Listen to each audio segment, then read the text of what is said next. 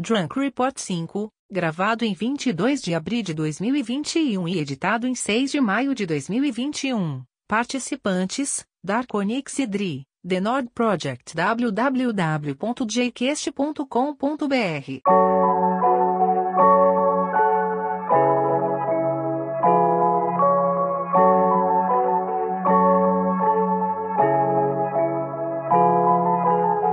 E aí pessoal, tudo bem? Vim aqui lembrar do Apoia-se, que ainda tá rolando, apoia.se barra Project. Uh, a gente ainda tá por volta ali da meta de equipamentos e o plano é comprar Blue Yetis em breve. Uh, um, já, já, já temos o suficiente para comprar, não rolou ainda porque, como eu tô aqui na Argentina, teve algumas dificuldades. É, e outro, imagino que esse ano ainda a gente compra. Então eu queria agradecer, dar muito obrigado a todos que já ajudaram a gente. Obrigado a Adolfo Tonhete, Anania Júnior, Carol Cocumai, Crestoman Citácio, Danilo Zanella, De Oliveira, Felipe Sales, Gustavo Ribeiro, Lucas Tavares, Mariana de Oliveira, Matheus Marvila, Natália Marques, Redroan Patrick e Rodrigo Varandas. Enquanto você se esforça para ser um sujeito normal e fazer tudo igual.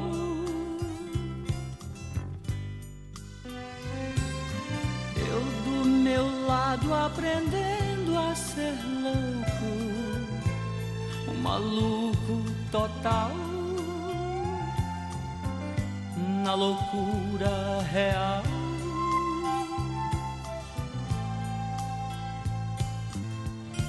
Controlando a minha maluquez, misturada com minha lucidez, vou ficar, ficar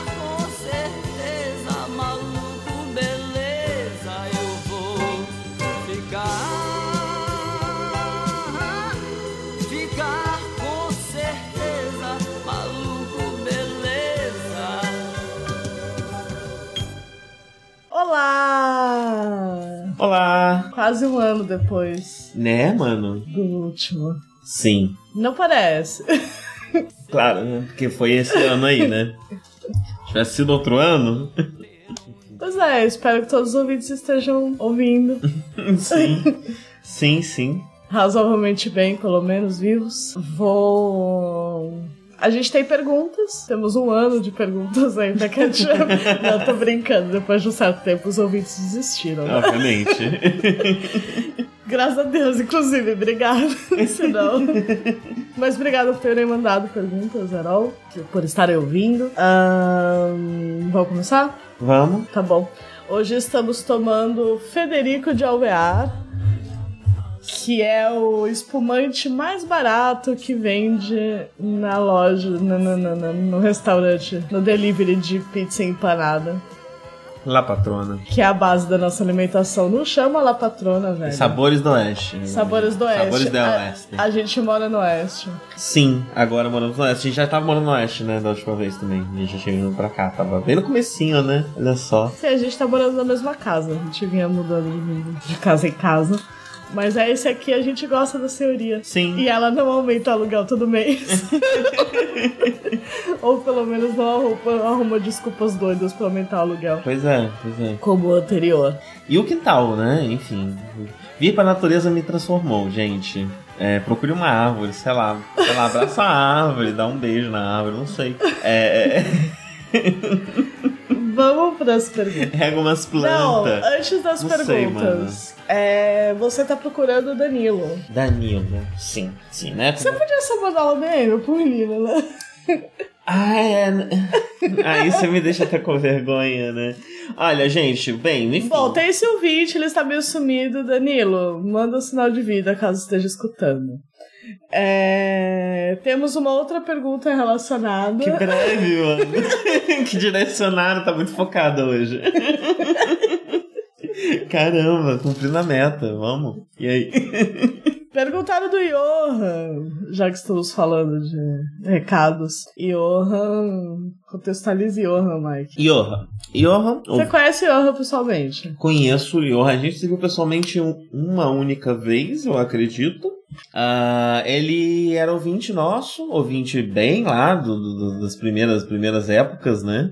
É, e que eventualmente começou a participar. E ele participou ali por volta de, sei lá, 2009, 10, 11, por aí.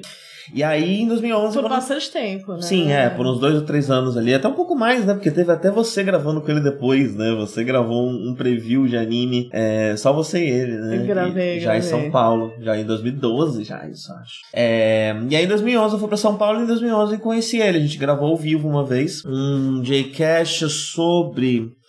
Ai meu Deus, o anime da psicóloga doida.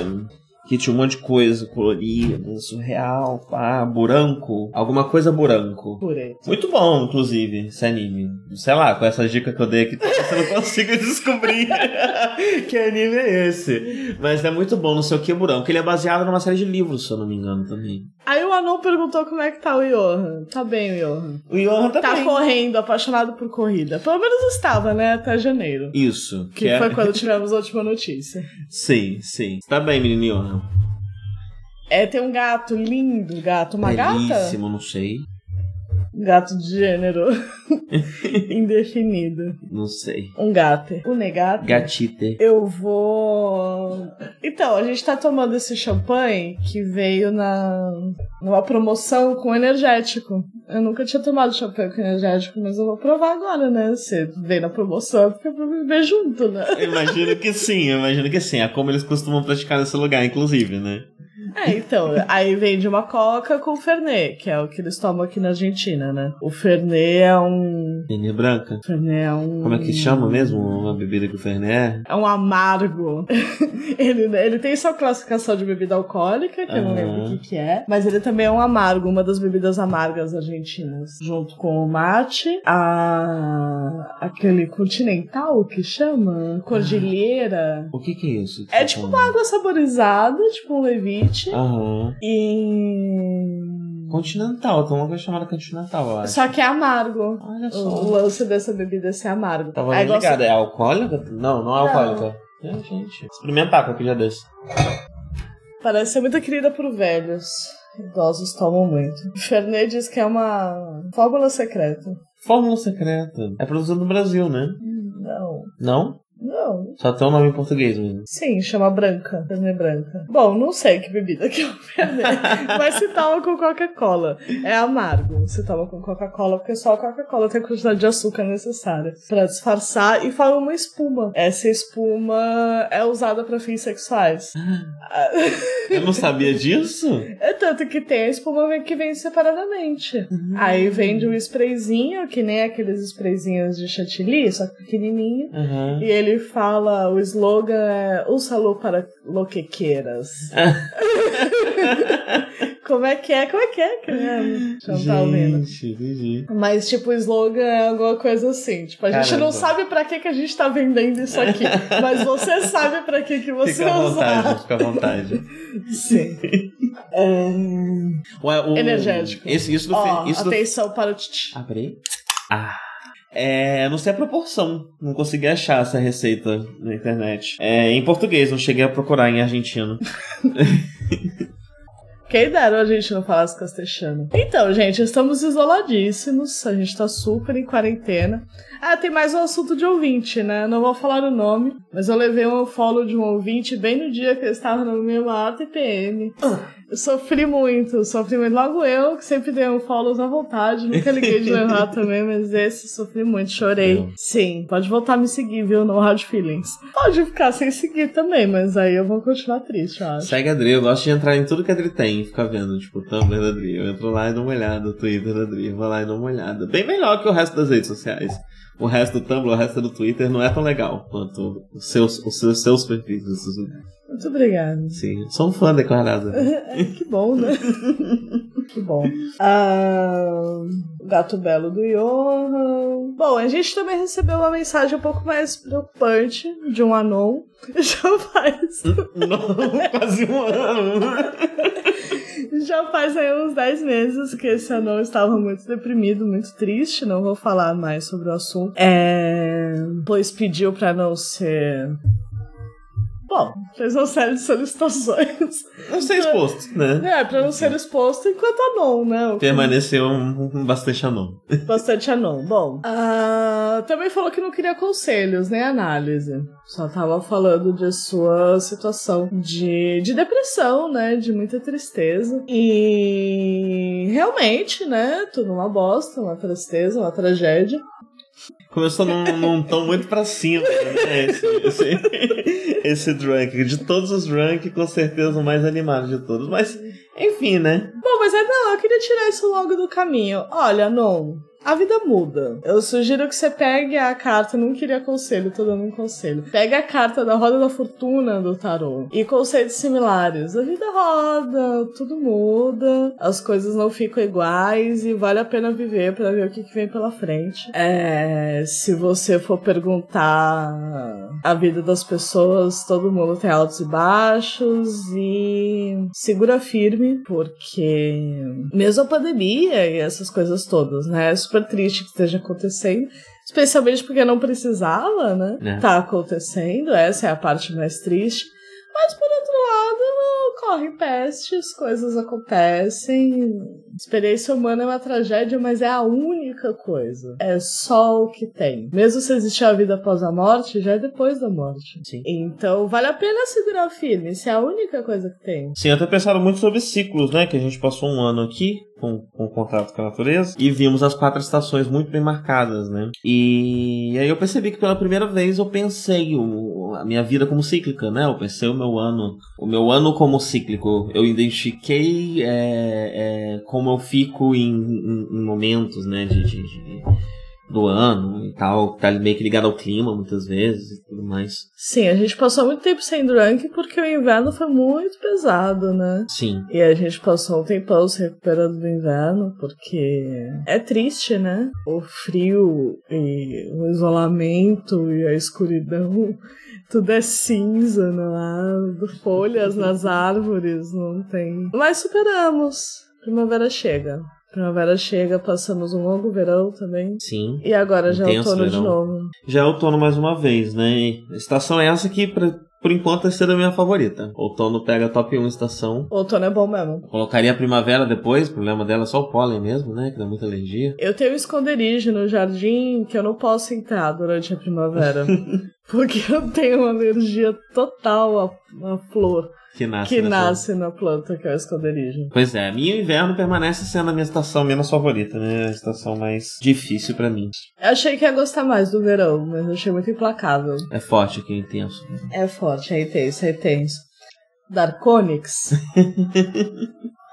A gente, Perguntaram a gente você. falou, a gente fechou então o, o, o Anon? Talvez a gente volte, não, não. Tá bom, né? É difícil, né? Porque, enfim, enfim. Segue- É segue- difícil. Ah, não, segue firme, segue firme. Eu não, não. E aí esse anão agora também vale pra qualquer pessoa que esteja passando por isso, né? Enfim, se essa pessoa já superou, já. É, não tem problema sem solução, sabe? Tudo. Como tudo é cíclico, é cíclico pra todos nós, né? Sim, não tem, não tem realmente exceção. Ninguém tá livre de ver sua vida mudando, pro bem ou pro mal, né? Mas vale a pena, vale a pena. Agora que a gente tá aqui, não vamos desistir agora, né? Sim. E. Desculpa a demora em responder. Espero que esteja tudo bem. E se quiser chegar também no PVT pra conversar, Ah, sim, sempre à vontade. sim. Ah, inclusive, deixa eu avisar aqui. Eu, já falei isso? Não, não sei se falei isso em podcast, não. Eu fiz uma confusão no meu Twitter, porque eu tinha o, o arroba Darkonix. Aí eu resolvi transformar o arroba Darkonix no é, The Nerd Project, pra divulgar só o Nerd nele, porque antes eu usava ele pra divulgar o Nerd e eu também como Twitter. E fiz um pessoal novo chamado arroba Darkonix fechado. Ou seja, no fim das contas, quem seguiu arroba Darkonix começou a seguir o The Nerd Project e agora tem um outro arroba Darkonix. Vamos resumo da ópera. Se você acha que você me segue, mas não tem muita certeza, dá uma buscada se você tá seguindo arroba Darkonix. e se não tiver, segue. Que, que eu olho de vez em quando lá. É, não tô usando internet, gente. É muito bom não usar internet. É muito bom. Eu estou gostando. Eu estou. é, não estou usando internet, porém tuitei esses dias. Que. Twittar que não está usando a internet é fundamental, né? Como que você vai não estar usando a internet se você não twitta sobre o assunto? pois é, né? É, que estou lentamente voltando, quero tentando viver como antigamente. No momento estou vivendo no final dos anos 2000, significa que já tem internet. Né? Então tudo bem twittar de vez em quando. Viver como antigamente, janeiro de 2018. Embrace Tradition. Tô estudando chinês, né? Apaixonadamente, eu diria. Sim, hoje eu estudei seis horas. Foi um dia bom, um dia ruim, um dia médio? Foi um dia bom, um dia bom. Já raro, inclusive. Normalmente eu estudo menos. Em minha defesa. não costuma passar de quatro horas. pra não ficar famosa por aí como estudiosa. Apesar Mas olha, ser sabe o que vale a pena? Quando você estuda, você aprende, viu? Louco, né? Sim, eu passei uns dias sem estudar, justamente porque eu tava muito cansada, eu tava chorando por causa de Paulo. Não, mentira. Mas eu tava muito cansada. E... e aí, agora, quando eu voltei, mais ou menos pro ritmo que eu tava antes de ficar cansada, eu reparei o quanto que eu aprendi. Porque eu comecei a estudar no começo de janeiro. E estudei pra caralho. De jeitão. Pô, Sim. Mas aí eu tava percebendo, sei lá, uma conversa cotidiana, um texto simples. Consigo entender muita coisa. Tem umas coisas que eu fico emocionada. Eu li uma frase hoje que era. Ah, eu esqueci como é que era a frase. Mas era tipo não sei o que lá, não sei o que lá de não sei o que. Eu olhei e falei, ah, é não sei o que lá de não sei o que lá. Possivelmente de não sei o que. Aí eu olhei e era mesmo. Imagina fazer isso com chinês. loucura, Pois loucura, loucura. A quantidade de coisa que você aprendeu é surpreendente. Cada dia passava, Sim, incrível. a Adriana fazendo um download de chinês na cabeça dela. Sim, Estudou muito muito. bom. Uma coisa que eu aprendi muito nesse ano que passou, e aí assim, né? É. Inclusive tem um Anon, não é Anon, né? A gente sabe quem é. Quem? Dos vídeos, mandou muitos vídeos de Sim. Untamed. Hum. É a Nath. Ah, sim, sim. Eu acho que assinou, mas foi ela com certeza. eu acho que é, eu acho que eu lembro de, de, de ser ela sim. É. Um beijo, Nath, não sobe. Não some.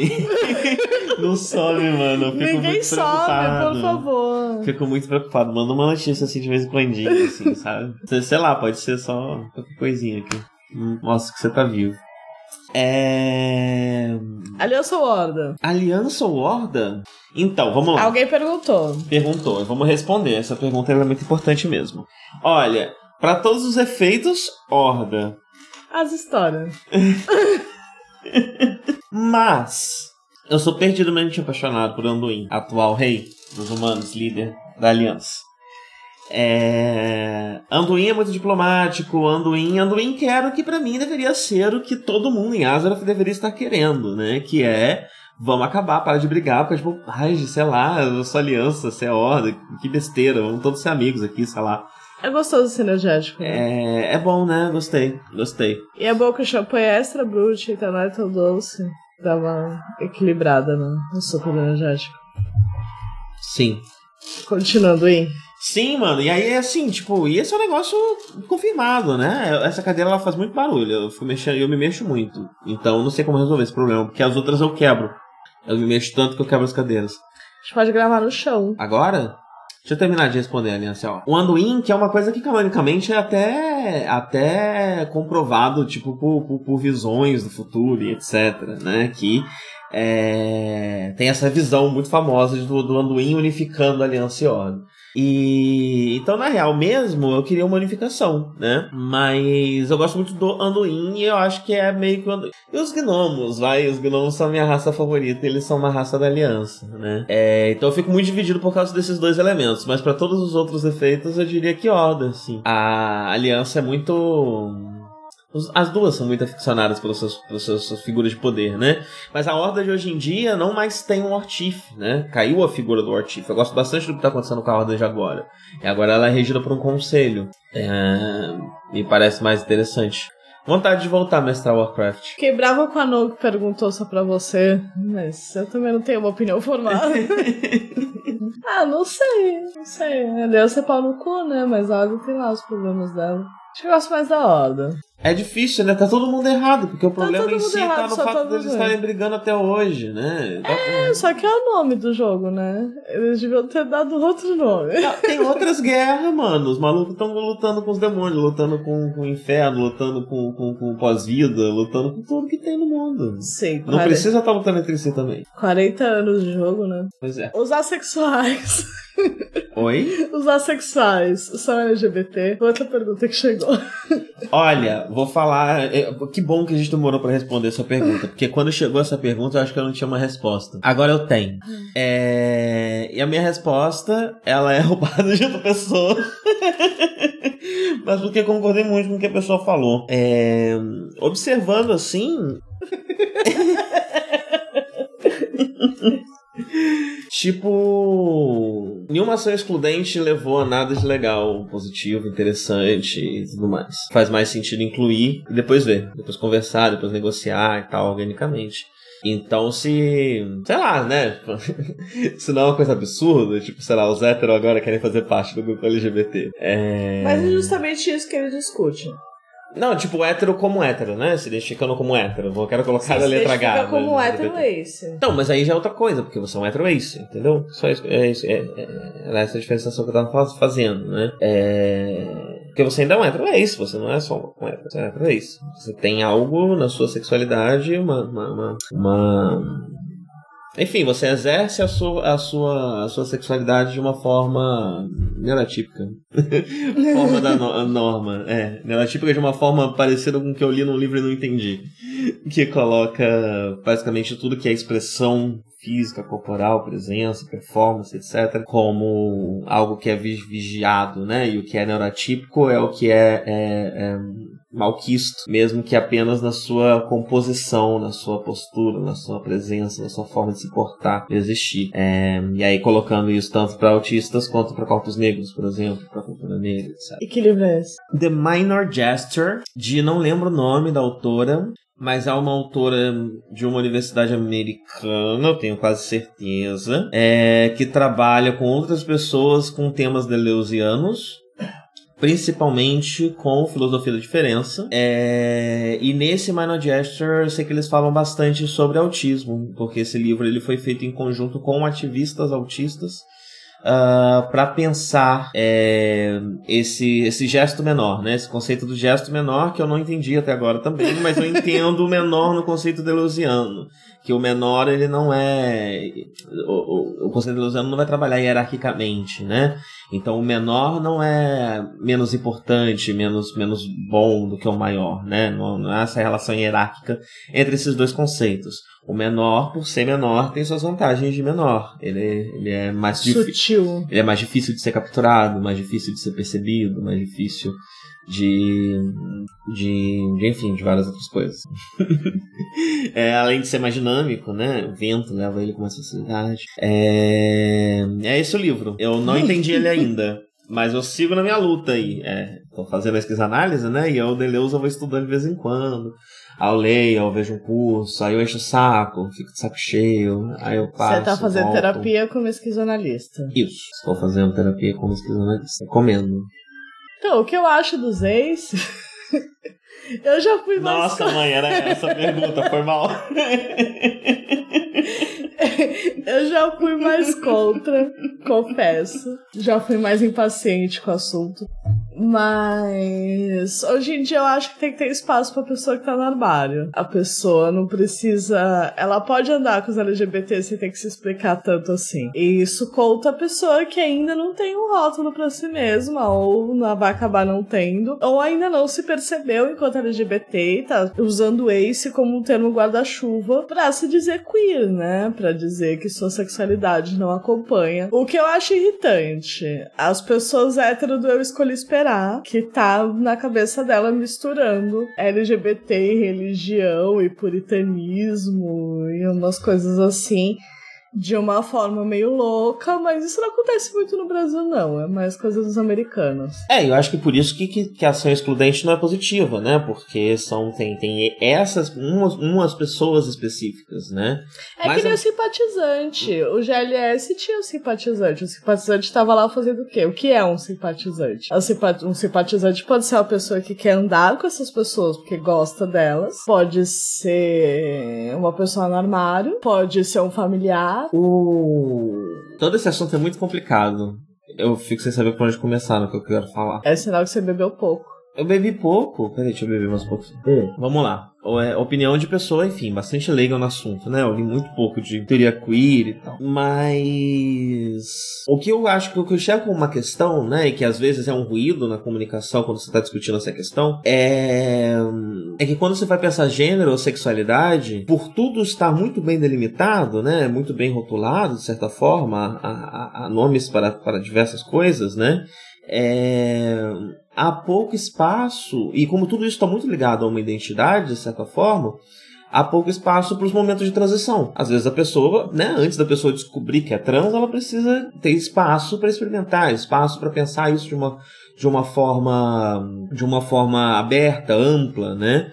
É, e como são assuntos que envolvem gênero ou sexualidade, o, o, o meio LGBT acaba sendo esse espaço de, de, de abertura, de liberdade, de, de, de, de, de, de, de- pensamento eh, que escapa de um molde imposto, né? de, um, de um molde social eh, convencional. E, e aí, é, o Ace ele pode ser uma infinidade de coisas, né? Ele é um espaço de transição de uma pessoa que está navegando isso tudo. Mas o que eu, o que eu, mais estou pensando é o seguinte: tirando essas pessoas que você comentou, né? É interessante você ter também o, o meio LGBT como um espaço de, de, de, de, de busca, descoberta e cura é, para pessoas que ainda estão entendendo a sua sexualidade, né? E que ainda estão tirando traumas de lá e tal. Que é o que você falou do armário, né? Posso do armário, que no final das contas eu tô falando a mesma coisa que você. É isso. É isso. Então é isso, acho que tem que ter espaço pro simpatizante.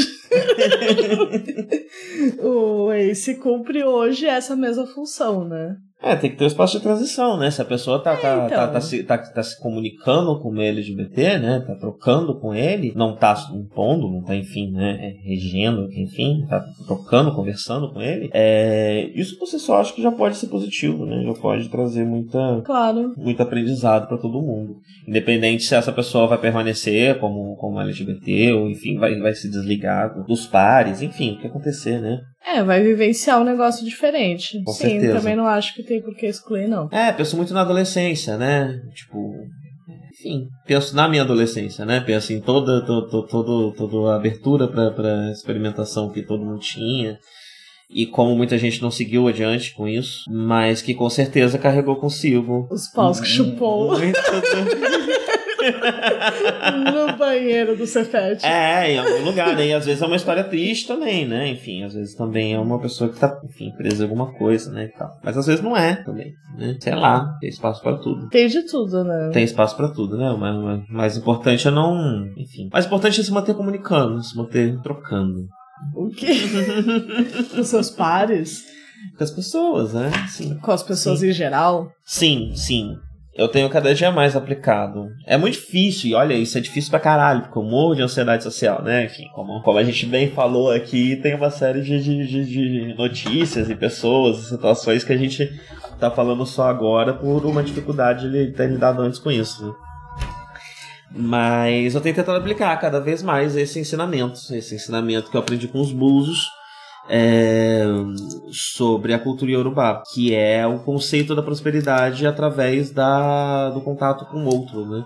Ser bem quisto pela sua comunidade, estar, estar preocupado com o bem dos seus pares e, e, e- e receber de volta, né? E dar e receber, enfim, trocar. Traz um né? bom karma. E a prosperidade que vem daí, né? É, Sim. a circulação do, do axé, enfim, traz movimento, né? E movimento é muito bom. Eu tenho, tenho tá também pensado muito nisso, com terapia e tudo mais, né? Como que.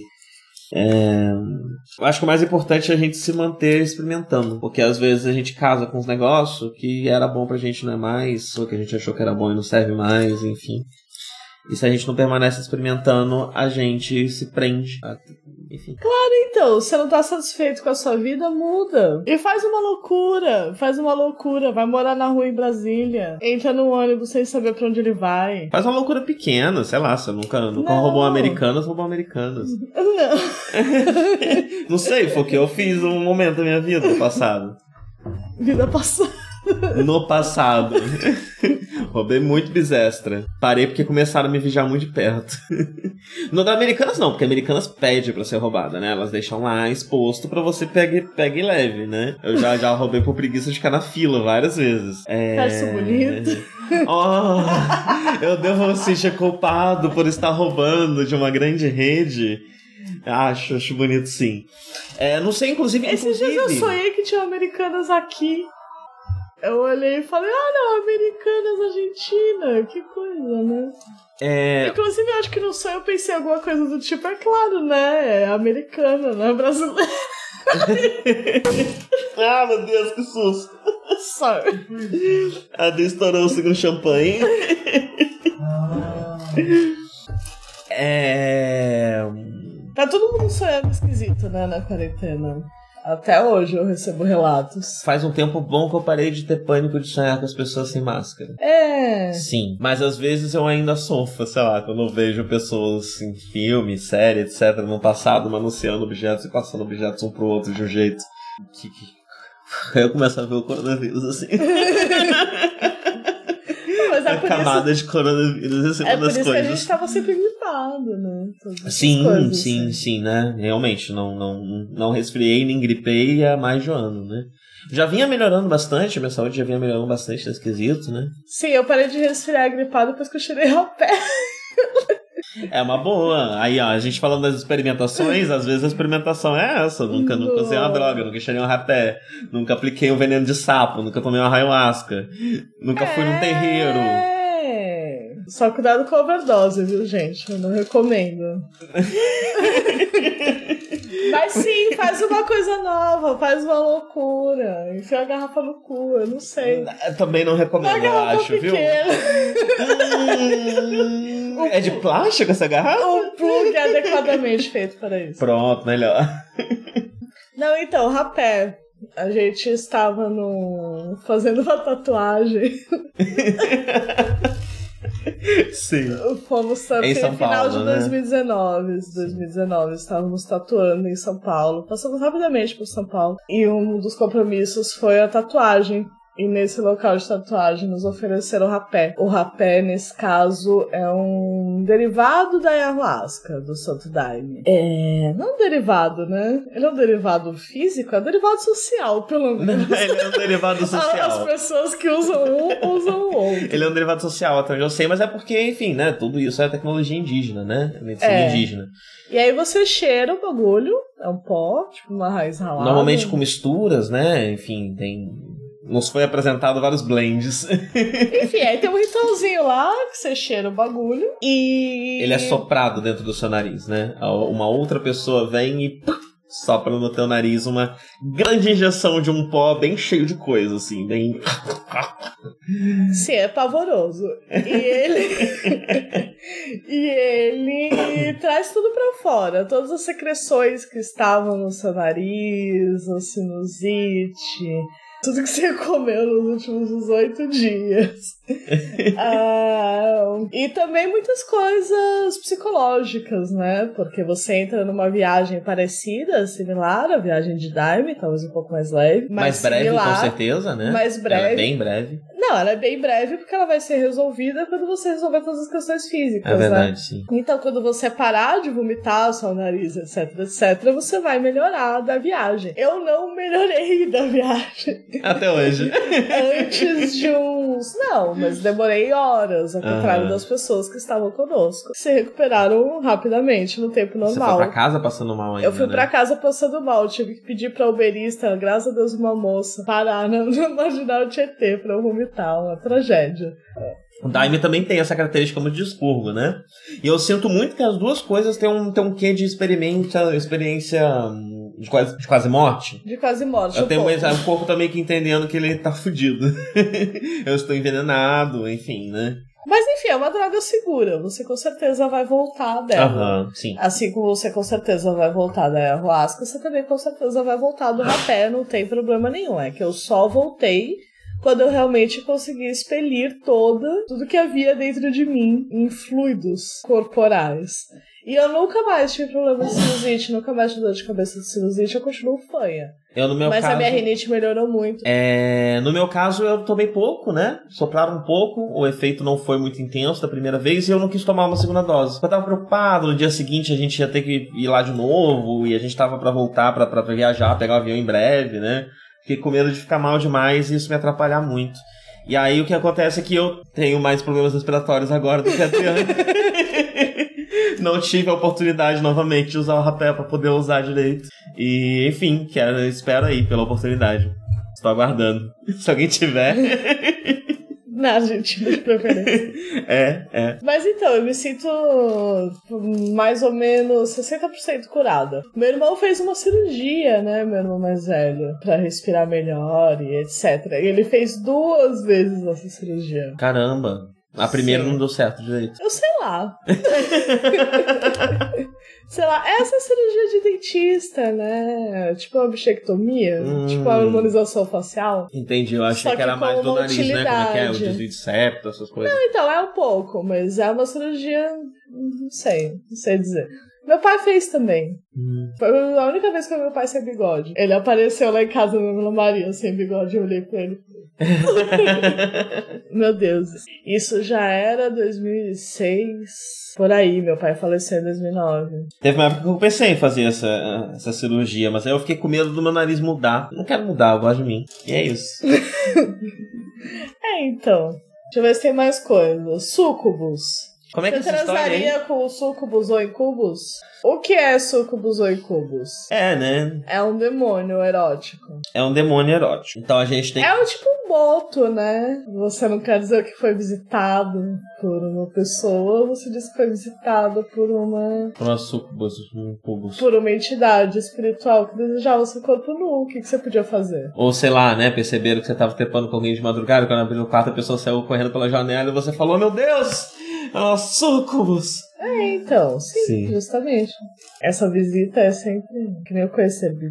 Mas pensando de uma forma mais ampla, né, de outras possibilidades, outras leituras aqui, é, depende, viu? Deixa eu pensar. É, se, se, se isso é uma espécie de contrato, né? Então se a gente está pensando numa interpretação um pouco demoníaca e de certa forma cristã é, da Sucubus, a gente vai estar pensando nisso como contrato, né? Então, trepando com a Sucubus, eu estou criando um vínculo, um elo, estou deixando é, a minha alma mais vulnerável a essa criatura, etc, né? É, Eu, particularmente, no meu paradigma pessoal, prefiro não trabalhar com esses conceitos, né? É, evitar. Então você vai sentar e ter uma conversa filosófica Vou com a sentar. É, eu quero e conhecer. perguntar quais são as suas verdadeiras intenções comigo. Não, eu vou, é uma criatura mágica, né? Então eu vou usar dos meus aparatos mágicos. Eu vou usar de uma divinação, de um, de um contato com Sim, uma mas o entidade, importante etc. é, antes de. Pra entender que criatura é essa. Eu vou estar, tipo, apontando minha Pokédex pra ela antes de tomar essa decisão. Entendi. Entendeu? Entendi. Apontei minha Pokédex. Aí a Pokédex virou lá e falou: é. Contrato com a alma. Então, é, vai vender a alma pra Sucubus. Aí eu vou pensar e falar: não, não gostei. No RPG de Pokémon que eu vou mestrar em casa, eu vou mudar isso daqui. E vai ser diferente. Na real, vai ser tipo. Vamos, vamos, pensar agora num outro cenário, que é um outro cenário que eu provavelmente treparia com essas sucubus. É. ou esse incubus. Se for uma relação, né, one night stand. Eu estou querendo trepar, a sucubus tá querendo uma bateria ali, uma energia, um negócio assim, né, tá precisando, ou tá só a fim de trepar também. E aí a gente tem um one night stand, cada um vai pro seu lado e sem, sem culpa, sem medo, sem sofrimento, sem dor. Tal, não, beleza, tamo junto. Vamos trepar com essas sucubus. Agora, tem também as possibilidades do que é essa sucubus, né? Porque quando eu tô falando dessa sucubus que eu tô falando aqui, eu tô pensando num ser extracorpóreo, num ser que é pouco antropomorfizado, né? Ele pode até ter uma forma humana, mas ele não é humano, né? Ele é uma manifestação da natureza, da espiritualidade, de alguma coisa, né? É, de, de- de uma, de uma própria questão interna do humano, de algo. Né? É, se ela for muito antropomorfizada, tipo, sei lá, menino do Darkstalkers, é só uma pessoa, né? E aí, se tiver qualquer questão envolvendo e tal, você tem sempre que tomar cuidado, porque às vezes, né, pode até ser um racismo, assim. Tipo, ah, não pode trepar com sucubus, que você fica viciado no sucubus, preso pra sempre, eternamente, não consegue mais trepar com gente. Sei lá, treina a sua energia, um vampiro espiritual, pá, não sei o quê. É, Parece um isso. Pois é. É, Olha, eu Essa é a minha topo, opinião. viu? Você topa? Eu vou. Voa. Eu vou. Qualquer Não, situação. Não, mas eu vou em qualquer, Apareceu, bora. qualquer experiência. Sei lá, abdução. Eu vou na abdução. É sempre bom ter a experiência Vou uma ser vez, né? chipada lá no, no, no OVNI. Bora! Disco voador, bora. Por que que a gente- por que que- Atravessar pro mundo dos mortos, uma experiência mediúnica, não bora! Sim. E colher, entrar num cogumelo, bora! Se você fosse chipado, você, você pediria pra alguém tentar tirar o chip, mesmo correndo o risco de você acabar morrendo no processo porque você não conhece a tecnologia? Não, só se eu não soubesse, só se eu soubesse que o chip tá me fazendo mal. Tá, aí você correria o risco de morrer pra tentar tirar ele porque ele tá te fazendo mal. É isso? Como uma cirurgia. Depende do qual mal, sim. Aham. Mas não, eu não tiraria o chip só pelo preconceito, por ser um chip.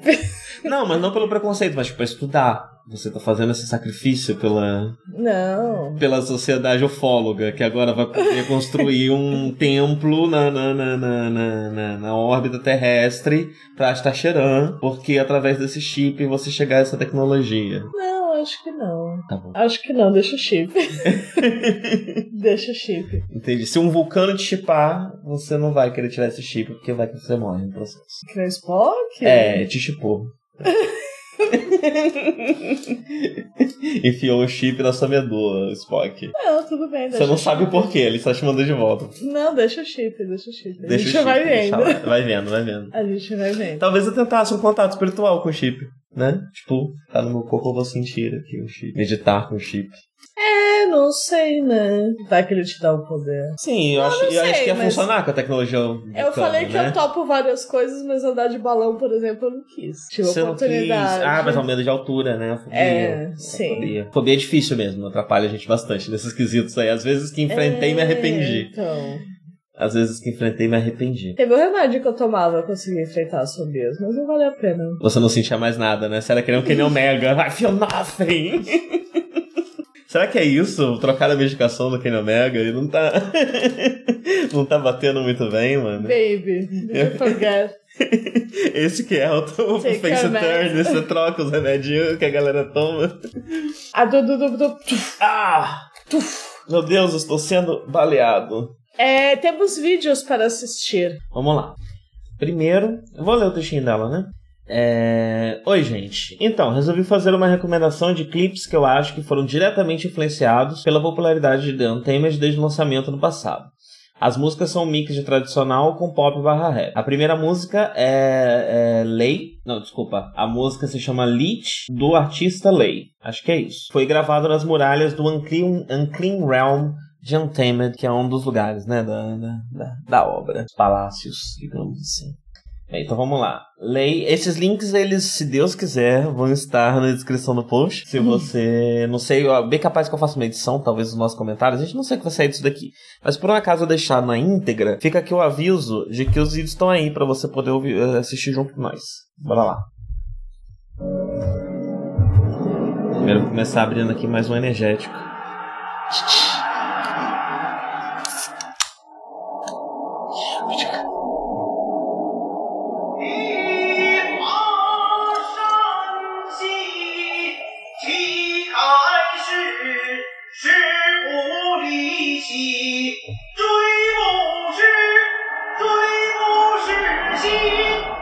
Isso aí, qual é o seu corte de cabelo?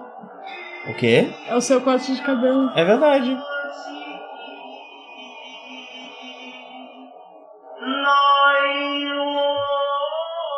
Cercadíssimo. Morreu. Belíssimo. Doida, né?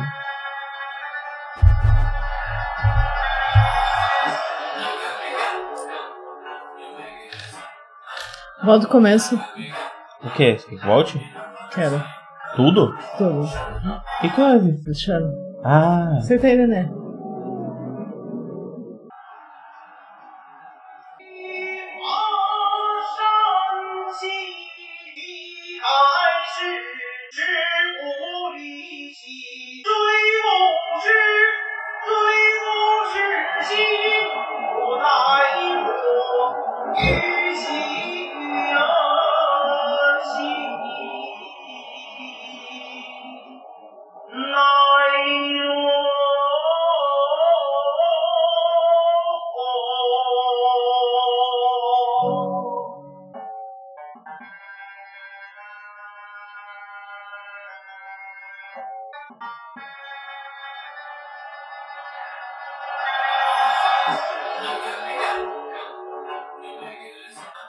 Gosto desse flow.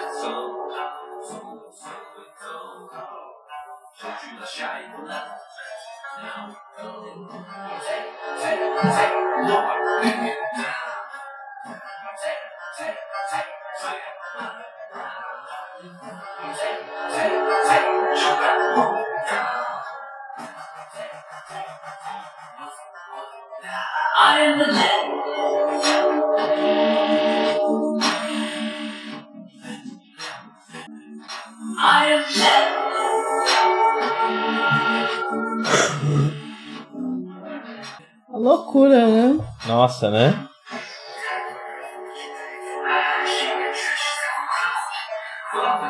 Reconheço vários ideogramas. Caramba, muito chinesa. Veja tudo.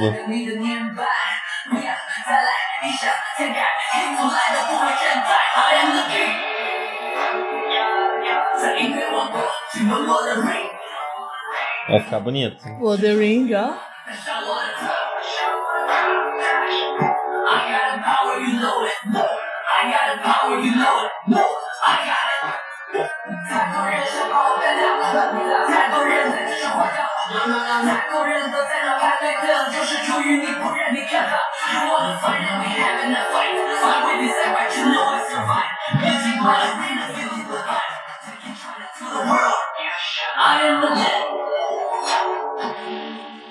Um dragão.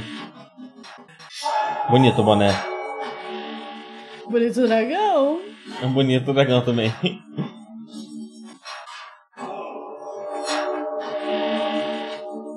I am the man.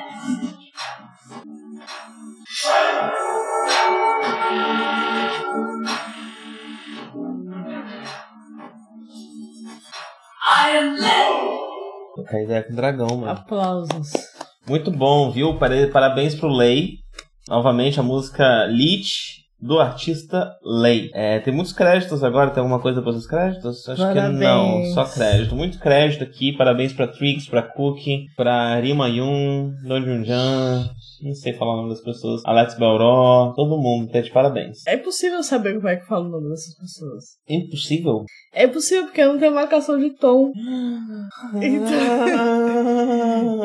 então Machubim pode ser pronunciado de. Não dá pra pronunciar essas transliterações. Não dá, nossa. Tipo, você pode adivinhar, sei lá, Li, normalmente é Li, que qu- quando é sobrenome é sempre o meu sobrenome, é Wang. Aham. É sempre o meu sobrenome, ok, mas não Sim, dá pra faz todo saber. sentido, porque não tem os acentinhos, né? Não tem os Não dá pra tracinhos. saber, sim. Enfim. Você consegue até saber mais ou menos, mas você não vai conseguir pronunciar direito. Caramba, e aí, o que, que você achou? Bonito, bonito, gostei. Lindo, né? Gostei. Gostei. lindo. Achei bonito o boné, a roupa, tudo na estica, né? Tem os gatos se matando no quintal. Tem, né? então, então, nossa, tá rolando um fight aqui, mano. Ai, a Nossa. gente viu a mãe e o filhote. A mãe e o filhote fica- frequentando quintal. Amarelinhos. Sim, o filhote tem tipo um ano, que nem o último drunk. É, sim. E É a a mãe não tem muito mais que isso, não. É jovem. Olha, um Johnny Cash Hut ali, Sim. fazendo exatamente a mesma boquinha do Rico da Laçã. pra ele. É esse o tema do YouTube dessa recomendação, a boquinha. A boquinha. Boquinha.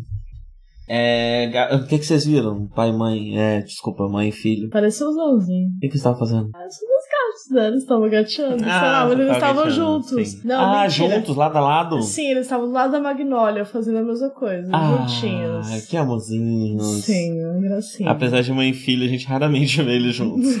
eles sabem que são mãe e filho porque eles vêm no mesmo lugar e são muito parecidos. E usam a coleira do mesmo estilo. Isso também. Usavam, Eu- né, é, a mãe perdeu, né? O filho acho que ainda tá com a coleira. Sim, é gracinha. Sim. Temos Bem. palpites de quem é o pai, mas não, não temos nenhuma certeza. Lei Leach, achei muito legal. Achei que tem muitos elementos, né? Uns, uns efeitos doidos. Gostei. Não quero mais ver nada. Eu Cansou de ver? com o Elite. Muito obrigada, Nath. Eu juro que eu vou ver todos os outros. A Adriana não gosta de assistir coisas. Eu não sei se essa informação já foi dada. Eu tava aguardando até agora pra ver os vídeos junto com você, mas agora eu não aguento mais ver nada. Se eu ver mais um vídeo, eu vou cair dormindo. Não quer ver mais nada. Tá eu bom. vou cair desmaiada dormindo. Caramba, então tá bom. Não vamos ver os outros vídeos. É, eu vou botar os links de qualquer forma. Sim, vamos botar os links. É, será que eu posso botar, tipo, os, os comentários dela sobre cada um? Bota, bota. No. Putz, eu vou tentar pedir. Olha, Nath, eu vou tentar te pedir sua permissão antes de botar. Se eu não conseguir e só botar, você me perdoa, viu? Se se você achar ruim, você só me dá um toque que eu tiro. Mas eu vou procurar todas as coisas, porque, como eu mencionado, estou estudando chinês. Então eu vou precisar. Sim, talvez até, quem sabe, num próximo drunk, que não vai demorar um ano inteiro pra sair, Não, totalmente. não uma, coisa, Tomara. uma outra coisa que aconteceu nesse meio tempo é que eu fiquei papuçada de álcool. Não aguentava mais ver álcool na minha frente. Ah, o álcool ele é meio difícil, né? Sei lá, eu também tenho dificuldade com ele. É, então. Eu também tive problemas pra gravar o, o podcast. O meu principal problema é que eu não aguentava, eu me achava muito chato. Tipo, eu tava muito bêbado, muito chato. E eu ficava me editando, me ouvindo e me achando, nossa, mas que menino. Aí hoje o que, que eu fiz pra resolver isso? Eu tô bebendo menos. e eu também fiz muita terapia. Sobre o report. Fiz muita terapia, né, de lá pra cá. Foram essas duas medidas que eu tomei. O que, é que a terapia ainda não conseguiu resolver? O café com ganda. Não consigo gravar mais o café com ganda. É, gente, eu lembro. Se tem alguém aí que, que escuta e que, que, que acompanha. Lembro, eu lembro que tinha esse negócio. É, passo diariamente, assim, todo dia, toda semana pelo menos, eu penso, caralho, tem que gravar café com ganda. Mas eu descobri que tinha alguma coisa errada na forma como eu tava fazendo. Eu vou tentar umas coisas novas. Mas tá difícil ainda. Acho que em breve, talvez. Sistema de guerra, mano. Café com. O Zeta Ganda, muito pesado. Muito pesado. Fascismo, guerra, horrores. Pelo menos não tem pandemia. Não tem, mas tem geno- genocídio promovido pelo, pelo Estado. Ah, putz. Que nem. Naruto. Aí fica pesado, né? Fica difícil mesmo. Mas vamos ver. Naruto tem, né? O que é? Konoha, né? Que é Eu vi um post falando hoje que Naruto, quando não é ruim, é ótimo. Naruto, no geral, é muito bom. Sempre achei muito bobagem todo mundo falar mal de Naruto. Não, é que de vez em quando é horrível, vai.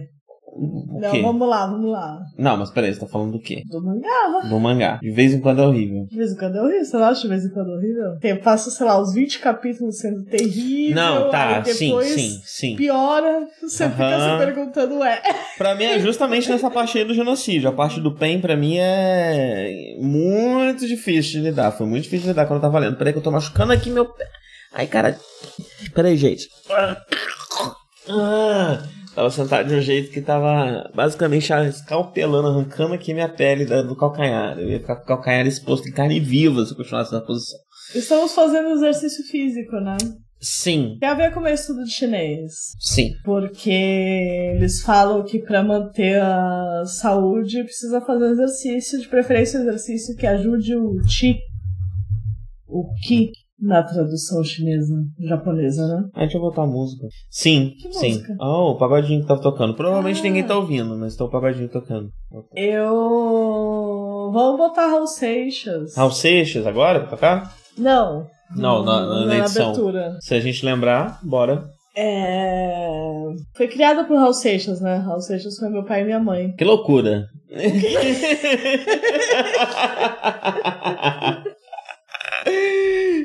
Nossa, é difícil pra mim imaginar. As crianças hoje escutam, sei lá, pato fu, música de brinquedo. Não, e, é- e é- sabe o que acontece? Eu não. Eu acho que eu tô longe do microfone. Chega um pouquinho mais perto. Tô sempre longe do microfone. Tem- Ai, ai, meu Deus, socorro. Deve ter feito um barulho horrível aí. Desculpa aí, gente, você fez. É... Você vai ouvir tudo, você corta. Ah, o problema é que às vezes tá no meio da frase, eu resolvo deixar mesmo com barulho. Por exemplo, agora, por exemplo, a gente já tá falando tempo suficiente desse barulho pra outra vez ficar com pena de cortar toda a discussão do barulho, e aí eu deixo o barulho. Entendeu? É difícil pra mim, a forma como eu edito é um jeito Eu não queria ter editando, né? Eu gosto da realidade, né? Eu gosto de. de, de... Ao vivo. É, mano, é. Se a gente tava falando um negócio que a gente não pode ir pro ar, coisa do tipo, a gente só pode gravar, né? É. Mas o drunk é bom, porque muitas vezes eu cortei, por exemplo, as chatices de bêbado que eu tava chato pra caralho. A maioria acabou indo pro ar de qualquer jeito. Ninguém veio falar, mas porra, Mike, você tava insuportável naquele drunk. Então acho que talvez seja mais uma auto-percepção, assim, uma autocrítica pegando pesado comigo mesmo e tal. Mesmo porque você cortou as partes que você tava chato, né? Ah, as partes que eu considerei intragáveis, sim, né? Sim. É... Mas qual era o assunto mesmo? Não sei. Tikong. Tikong. Gong, né? Gong. De... É que Ti- fala o, o G Gong. meio C, como a gente fala o C, mas é só um pouco. Tigong. Gong. De Kong. Gong. Gong. Gong. Gong. Gong. Eu não lembro como é que eu tô. Eu Tá. acho que é com, com. E o Ti. Ti. Não, é ti. Ti. É. Kong. Acho que é. Sim. Algo assim. Sim. Então, estamos fazendo. O que que acontece? Que, que, deixa eu falar um pouquinho sobre a experiência pra, pra, aqui com o Tikong que eu tô tendo, né? É, eu tô Minha percebendo... recomendação pra todos os deprimidos. Deixa os músculos fortes, E, ó, alma pura. Deixa eu falar um negócio pra vocês. Se não tivesse capitalismo, se não tivesse sociedade do jeito que a gente se estrutura, se a gente vivesse como um ser humano livre, natural, a gente ia ter que ter um corpo muito mais forte do que esse corpo que a gente tem. É difícil mesmo você ser feliz, comer, se alimentar, é, ter, enfim, fazer as coisas tudo que você precisa pra estar vivo, se você tem um corpo que não consegue aguentar isso. Seja porque é fraco, seja porque é forte demais, né? Tá, sim, sim. Então, o que eu gostei do Qigong? Ele é um exercício que começa muito do zero. Ele vai te. Ele é muito, muito tranquilo com você, né? Ele, ele te perdoa Qigong muito. especializado para idosos cadeirantes, É muito acessível. Atrofiados. É muito acessível. E assim, às vezes, a dificuldade que você vai ter pra fazer um exercício, ah, tá, beleza. Não posso fazer uma academia, eu não quero fazer uma academia, então vou começar a fazer umas flexões aqui, uns abdominais em casa, vou tentar fazer isso, porque eu quero fazer mais exercício. E aí você não consegue. Às vezes essa dificuldade é por uma questão física, não? Uma questão física que pode vir tanto de uma vida sedentária, uma vida cida- cidadina urbana que não, não te incentiva a usar seu corpo pra nada, que, que, que vai mantê-lo forte e saudável, é, ou até por uma questão de, de, de, de, de neurotipicidade, é, de, de deficiência, enfim, né, de mobilidade, de todo tipo, né? Eu, por exemplo, tenho o core aqui, o meu, meu, meu abdômen é muito fraco, e eu descobri por quê. Quando eu fazia yoga, eu tinha dificuldade de fazer a, a, a, a- e eu percebia que era uma dificuldade especificamente minha, porque não era muita gente que tinha ela, mas uma dificuldade de fazer tudo que envolvia jogar a perna pro alto e tal, porque eram coisas que eu precisava usar a força do meu abdômen para levantar o meu corpo, para movimentar o meu corpo. É, e nunca sabia por quê. Recentemente eu descobri que é muito comum entre autistas o que em inglês chamam de toe walking, né? Que é andar na ponta dos dedos, ou tender, enquanto você está andando, a colocar o seu peso na ponta dos dedos e não no seu pé inteiro. É, e isso, um dos resultados disso a longo prazo, de você crescer é, andando dessa forma, é que você perde o seu você não desenvolve o seu, o seu abdômen de uma forma satisfatória, né? Ele é mais fraco do que a média, né? Não só a média de quem faz exercício, a média mesmo, de todo mundo. E então, assim, hoje em dia eu ainda percebo que às vezes eu tendo a andar com a ponta do pé, mas hoje eu ando com- usando um pouco mais o meu pé do que quando eu era criança. Mas ainda sou conhecido por chegar silenciosamente nos lugares, por andar de certa forma meio que como um gatuno. É o Legolas. Sim, sou Legolas. Só que isso deu esse problema. E aí com o negócio do Tikong, o legal do Tikong, é que você tá fazendo ele, aí, sei lá, a gente começou fazendo uma rotina rápida, né? Tem um canal no YouTube, sei lá, talvez eu bote aí o, o rapaz, que ele é muito simpático. É... O quê? O rapaz do, do YouTube. Eu tô calado. Ah, tá, não. Eu achei que você, você tava tentando expressar através da sua expressão facial dúvida, confusão. Me confundi. Eu confundo demais a expressão facial. E aí talvez eu coloque o nome do canal do YouTube aí, no, no- nos comentários. Mas ele tem umas rotinas, e a rotina que a gente começou fazendo é a rotina de 7 minutos, que ele falou. Tipo, se você tem pouco tempo pra fazer, faça pelo menos isso aqui. E aí a gente, ah, quer saber? Vamos, vamos começar pelo mínimo, pelo menor que tem, né? E a gente começou a fazer essa rotina de 7 minutos. E aí o que eu acho fascinante no Qigong é que você vai estar lá, levantando o bracinho, não sei o que, abaixando, pá, pá, nem parece que você tá fazendo grandes coisas. Só que aí, daqui a duas semanas, quando você for varrer a sua casa, você vai perceber que essa atividade, ela é bem menos sofrida do que ela estava sendo até então, né? É... Ou vai fazer qualquer outra coisa similar. Então, eu achei uma, uma- um exercício físico muito acessível, muito, muito fácil para qualquer pessoa que está em qualquer situação e que vai te dar pelo menos a força necessária para você para você viver de uma maneira mais saudável, chave pra você conseguir é, fazer um pouco mais do que das coisas que você quer fazer, né? Não das coisas que te cobram, mas das coisas que você quer fazer. Que é o que eu recomendo que as pessoas façam. O que elas querem. O que elas querem, foda-se o que as pessoas estão querendo. Pior das hipóteses, mano, sei lá, ó. Então, procura um acampamento da MST, é. Teia dos Povos, é um bagulho super legal. Pesquisa Faz aí, o joga no ritual Google. de matar sua mãe e seu pai. Povos. Faz. Nossa, sua mãe e seu pai, não sei. Não mata sua mãe e seu pai. Não, eu não tenho nada a ver com isso. Você faz o que você quiser. Nem te conheço. É... Muda de vida, gente. Muda de vida. Taca fogo. Às vezes falta força pra mudar de vida. né? E eu acho que o Qigong é um bom, é um bom, um bom, uma boa forma de adquirir força pra mudar de vida, porque aí, beleza, né? Então eu tô falando aqui da parte física, da parte é, Eu tava escrevendo um livro sobre um romano. Não vou dar detalhes, mas eu sou uma pessoa romana.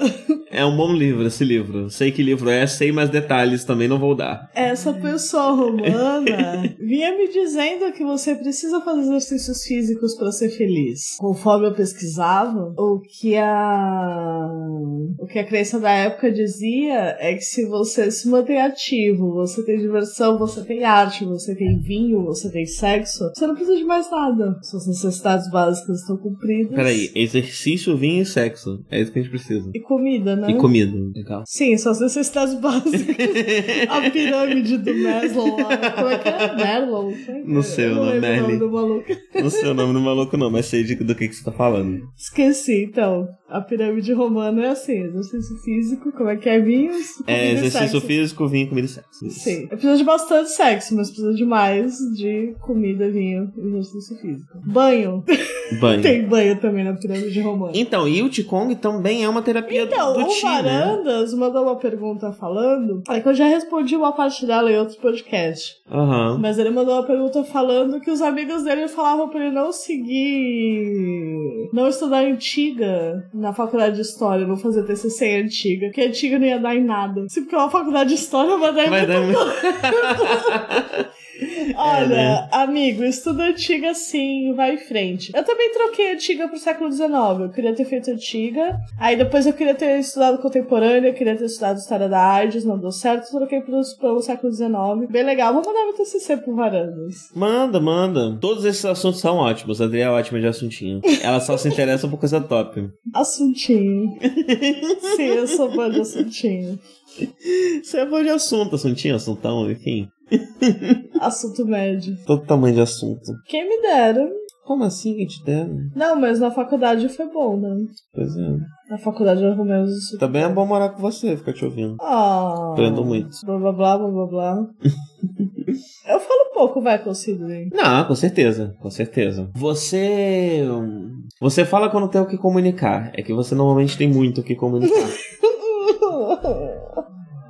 Mas, sei lá, às vezes eu me pego eu falando só porque eu gosto de ouvir um pouco a voz mesmo, sei lá, só porque eu. Porque, enfim, porque falar pra mim é natural, porque, ah, enfim. entendi. Se eu quero só ouvir minha voz, eu faço um barulhinho em vez de falar. né? É, uma das coisas que eu aprendi com você, inclusive. Fazer barulhinho. É. Então, eu fiz um curso na pandemia, que é o Music for Wellness. né? Ah, eu fiz só a primeira semana dele, mas já aprendi bastante coisa também. Bem legal, ensina respiração, meditação. Bota o link dele também no post. Caramba, né? Que bom que eu escuto, né? Eu vou lembrar, eu vou anotando. Vamos lá, eu vou anotar, anotar. Caramba, obrigado. Eu tô fazendo aqui uma pautinha. Desculpa não ter lido as, comple- as perguntas completas de vocês, viu, gente? Elas estão velhas, né? Enfim. É, Não- eu achei que podia ser pior pra todos. É um, é sim, estamos, estamos restartando o podcast. Isso é um reset. Novas perguntas chegarão, mas respondemos boa, a boa parte delas, né? De maneira ia resumida, direta. As coisas que eu preciso botar no post. Então são ah, os então, vídeos. são as músicas As da músicas, Nath. isso. O Music for Wellness. Hum, que mais que tinha? Dia dos Povos. Dia dos Povos. É, não sei direito como é que é ir pra lá, né? É, na Bahia, se não me engano. E pra onde? Pra um dos quilombos da Teia dos Povos. Mas o que eu recomendo é isso pra você. Tipo, faz o que você bem entender. E se as coisas começarem a dar muito ruim, você se junta ao MST, vai pra Teia dos Povos, vai aprender a cartão terreno. Vai fazer muito bem, assim. Sei lá. Cartão eu mesmo já terreno. pensei em. Olha pra uma estrela, Eu né? pensei em ir. Bora pro MST. Eu não quero ser da Argentina. Tem, ah, a gente procura um equivalente aqui. A gente pode se juntar uma coisa da Argentina assim, mas pra quê? Por enquanto, não precisa. É, a gente tá fazendo outras coisas, né? Cada um com a sua luta também tem isso. né? Mas é Sim, uma. uma uma- coisa que aconteceu aconteceu desde o último drunk é que a gente plantou e colheu maconha, né? Sim. Nossa, a gente aprendeu muita coisa, né? A gente fez uma pequena horta. A gente colheu frutos. Colhemos frutos, colhemos frutos. Colhemos frutos. Pequena, bem pequena, viu? Consumimos. Mas sim, o, o- o pimentão deu uma unidade de pimentão pequeno. Porém, aprendi muitos pimentões. Ano que vem eu vou plantar um pimentão e o pimentão vai ficar mais da hora esse ano, mais tarde esse ano. Devo plantar um outro pimentão, vou saber lidar melhor, vou saber a hora melhor de transplantar. A gente plantou abóbora também. Deu pouca abóbora, ainda não comemos. Mas deu uma quantidade boa, né? É, elas ainda estão madurando, estão acabando de madurar. As abóboras. De- Teve um negócio que falaram pra mim que era raipo. Eu mexi na terra, eu deixei uma cota lá, segui todas as instruções de plantio de aipo, aí quando eu fui colher não tinha nada embaixo. Eu não tenho tanta certeza se aquilo é aipo ou se eu errei Olha em outro lugar. agora! Ah, Aquele morreu, mas tem irmãos. Olha o irmão, olha O irmão tá no mesmo grau de desenvolvimento daquele outro. Ah, Tem que deixar crescer mais. Fiquei um pouco desiludido com aipo. Até porque eu não sei se é aipo. É, né, enfim, né? A pessoa chega pra você te dá uma muda do negócio, fala que é aipo, vai que não é. Pode ser um tempero qualquer aquele negócio ali, sei lá. é ápio aqui. Ápio, né? É que nem a gaviota. A gaviota, mano. Que raiva que me dá da gaviota. Aqui gaivota é gaviota, ai, ai, aipo é ápio. Tem mais algum? Tem mais uma, pô. É, não lembro. mínimo mais uma que é assim também. Não lembro. E o, mas é o que a gente descobriu é que o, o, o, o argentino ele é viciado nesse negócio que chama Vresdri, que é revrez ao contrário, né? E que é justamente inverter as sílabas das palavras muitas vezes. Não é o caso dessas palavras que a gente falou, eu acho. É, é só mesmo, enfim, né? As variações linguísticas. Mas, além disso, a gente não também tem essa mania de ficar trocando as sílabas de lugar e fazer algumas coisas do tipo. Já que a gente tá com semente de maconha sobrando em casa, tô pensando em oferecer pros argentinos em troca de aulas do dialeto cotidiano. Que nenhuma professora vai me ensinar. Troca lá, é bom trocar as coisas. Vou oferecer. Quem é que quer? Pra me ensinar tudo de Vesre. Eu quero aprender a falar tudo ao contrário. Como é que é a maconha? Comanha. Como Como E é? a coma. Eles usam palavras em português, né? Mais ou menos que nem se usava a palavra em inglês antigamente. É que hoje em dia se usa muito a palavra em inglês, né? Aqui, né? Mas, não, em todos os Em lugares. todos os lugares. Aqui menos que no Brasil, dessa impressão, pelo menos. Aqui menos que no Brasil, mas aqui se usa português. É, Em sim. alguns lugares Sim. se usa o português pra, É muito no- pra marcar algumas coisas. Muito normal o nome de lugar ser em português. Nome de loja, nome de. É, nome de produtos. A gente compra um, de um lugar que o nome é natureza, né? O loja, Natureza. natureza. Tem até a Fene Branca. Como é que era? O macaco? Tem a maconha um... sozinha. Maconha sozinha, uma roupa. maconha no sozinha, Instagram. uma roupa no Instagram, maconha sozinha. Tinha um buquê de. um festa infantil, né? Um salão de festa infantil que vocês chamavam não sei o que dos macacos. Os macacos. Os macacos. Sim. Los monos. A gente não tem uma visão engraçada do Brasil. É interessante como que no Brasil a tendência é você ver as pessoas falando mal do argentino, né? E a tendência do argentino é falar mal, falar bem do Brasil. Gostar do Brasil. Será que a gente já falou do argentino Claudio Bochecha? Não sei. Você fala pra ele que é brasileiro, ele começa a falar uma lista de cidades e lugares do Brasil. Eu já visitei Fernando de Noronha, Florianópolis, São Paulo, Rio de Janeiro. Natal, Mas você já foi pra. Natal? Aí ele não espera você responder, ele só continua. e vai listando todos os cantos que ele já passou. Absolutamente todos os cantos. Mas o meu favorito são os argentinos que tiveram mais experiências no Brasil. Vira e tem um ou outro, normalmente quem foi passar mais tempo. Jeracacoaquara. O argentino foi lá? Vai lá, Fran. Onde que é esse? Jericoacoa... É três vezes com A? Jericoacoaquara. Não. É três Coaquara. Ge- Não é Jericoacoara? Jericoacoara. Ah, tá. Com dois parece um pouco mais natural. Coaquara, pô. Coaquara, quaralho. E aí, tem assunto ainda nesse podcast? Espero que não. Vamos olhar o... a lista de perguntas de novo. Você tem mais alguma notícia pra dar? Mais alguma coisa pra falar? Um Deixa recadinho? Qigong, recomendo. Faça o Qigong, gente, pelo amor de Deus. Recomendo muito. Tenta, pega essa rotina de 7 minutos, procura te a rotina contra o YouTube. E aí o que, que acontece? O que aconteceu com a gente? A gente ficou fazendo a rotina de 7 minutos por duas semanas, Dois assim, quase meses. todo dia, né? Um mês, dois meses, né? Algo assim. Um tempo bom. E aí a gente só foi atrás de uma rotina mais longa, mais complexa, mais profunda, quando deu vontade. É... Pontos positivos de buscar uma rotina mais profunda. Muitas vezes ele dá mais detalhes sobre a postura, sobre, enfim, como você deve, enfim, detalhes que vão te garantir que você está fazendo exercício com, com maior precisão, né? Então, muitas vezes, se você está sentindo do joelho, está sentindo uma dor onde você acha que não deveria estar tá sentindo alguma coisa, eu recomendo dar uma olhada nesses vídeos onde ele mergulha mais profundamente um exercício específico, no cavalo, e nesses exercícios que costumam ser um pouco prejudiciais se você estiver fazendo eles mal, né? É... Esse é o ponto positivo. Mas, tipo, ao mesmo tempo, para buscar quando dá vontade é muito satisfatório. E mesmo fazendo só o exercício mais básico, em um mês já dava para sentir uma diferença no corpo, assim. Significativa. Uma diferença significativa no corpo pra, pra lidar com coisas que a gente precisa lidar. Sei lá, lavar roupa, cozinhar, é, limpar a casa. Aqui no caso, né, fazer coisas de jardim, rastelar, pegar planta e tal. Então eu recomendo muito e eu acho que é muito amigável, assim, né? Muito, muito. Acessível para todos. Acessível para todos, sim. E às vezes faz uma diferença muito grande. Como eu falei, é uma terapia de Ti também, né? O Qigong, ele, ele se assemelha ao Tai Chi, muitas vezes em forma, mas o Tai Chi é uma arte marcial, enquanto o Qigong é uma terapia. Uma terapia como um reiki, né? Uma coisa da medicina oriental, né? Da, enfim, da, da, tecnologia de lá, né? E recente, né? Essa, ao contrário de muitas, não é milenar, né? Ela é uma interpretação recente de uma prática milenar. Hum. Porque os exercícios de respiração eram muito praticados pelos taoístas. É, então, e aí por ser uma terapia de ti, ela também te ajuda de uma outra forma, né? De uma forma metafísica, energética, espiritual, enfim, como você quiser interpretar, né? É... O meu lema desse ano é parte dos alquimistas estão chegando. Qual? Eu pretendo ser um alquimista chegando. A, a música inteira, esse é o seu lema. Vai chegar até com gatinhos. Cadinho. É o que de vidro, Sim. taça de vidro, pote de louça. Trazem consigo cadinhos. Mas é bom estar bem iluminado, né? Médio. Os alquimistas estão chegando. Os alquimistas estão chegando, então eu acho que a gente precisa ser um pouco mais egoísta nesses tempos. Conforme o mundo vai enlouquecendo, a gente precisa vir para dentro. Conforme o mundo se for se curando, a gente vai indo para fora. É, pensando naquilo que eu tava falando dos, dos pares, né, do contato com o outro e tal. O acho contato que... com o outro pode ser ser irmão, não precisa ser a vulnerabilidade pública. É, sim. Não precisa ser se expor para 400 pessoas. Ou ser um, uma, uma, prisão, uma coleira, uma corrente, né? Uma ordem, um guia, um eixo moral, uma bíblia. Não, né? O contato com o outro é um aprendizado. Você troca com o outro e você leva esse aprendizado com você, aplica ele à sua vida ao olhar para si mesmo e se transforma. Eu uso a filosofia assim, inclusive.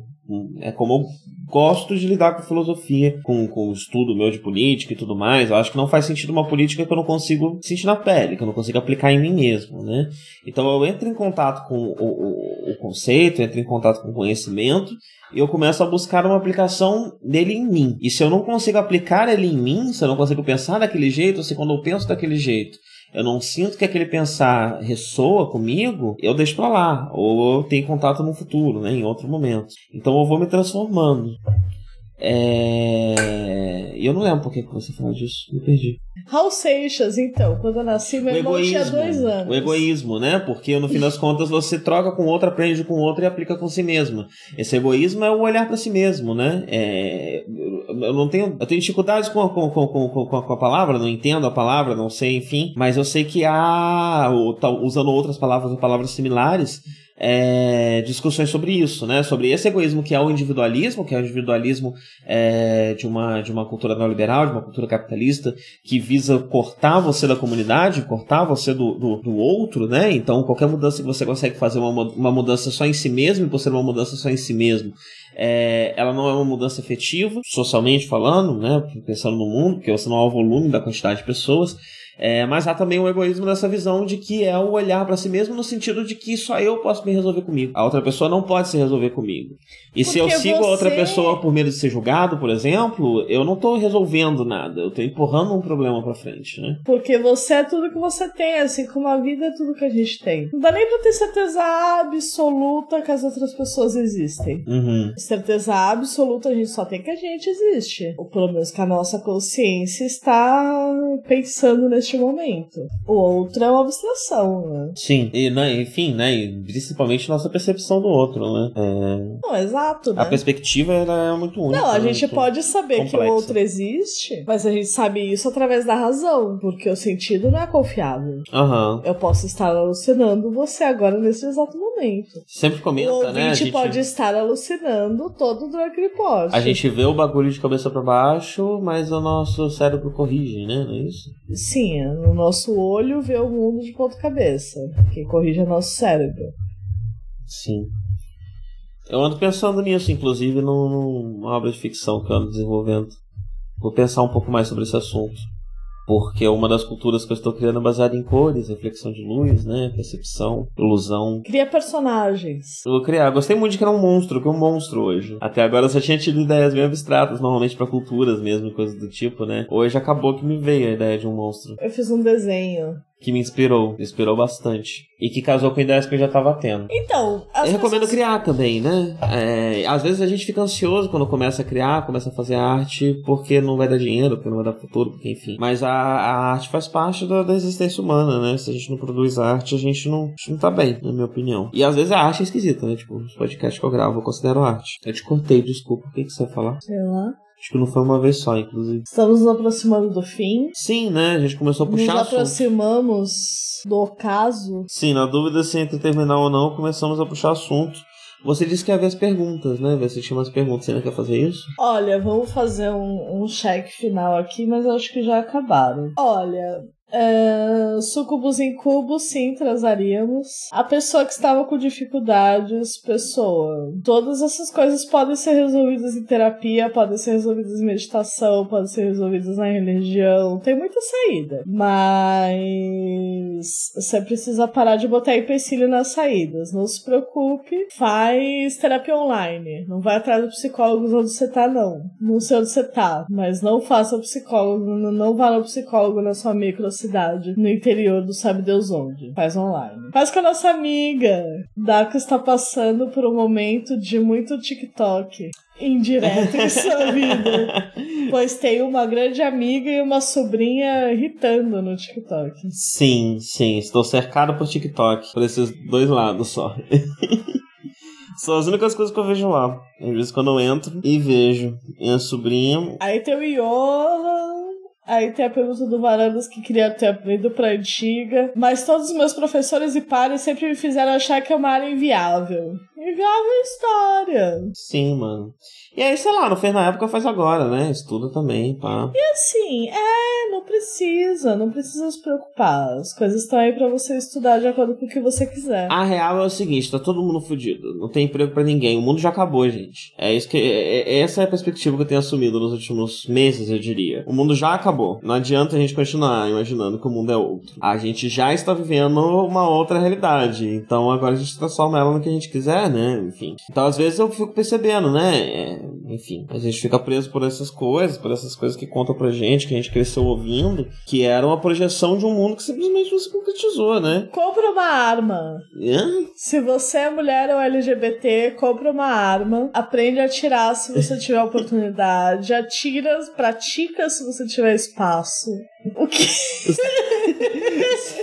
Você quer contextualizar um pouco mais a sua ideia da arma?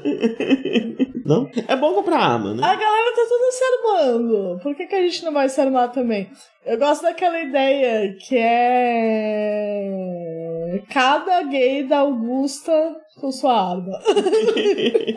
Vamos fazer a guerrilha. É, sim, com certeza, né? Tipo, quando, quando o inimigo tá se armando, ficar. Invade uma terra. Invade uma terra cola com quem já invadiu. Talvez seja também uma outra ideia que dá pra fazer se você não tá afim de invadir uma terra, né? É. É isso, né? Essa é a grande lição desse podcast. Se junte ao MST. Não, então. Que Se a a vida gente... tá ruim, se junte ao MST. O que a gente fez quando a vida estava pior em, em todo o seu contexto foi mudar de vida. É isso que recomendo a todos os ouvintes. Muda de vida, inventa outra coisa. Muda de gênero, muda Assim. de história. É, então, eu sempre fico com medo de estar sendo um pouco. Enfim, né?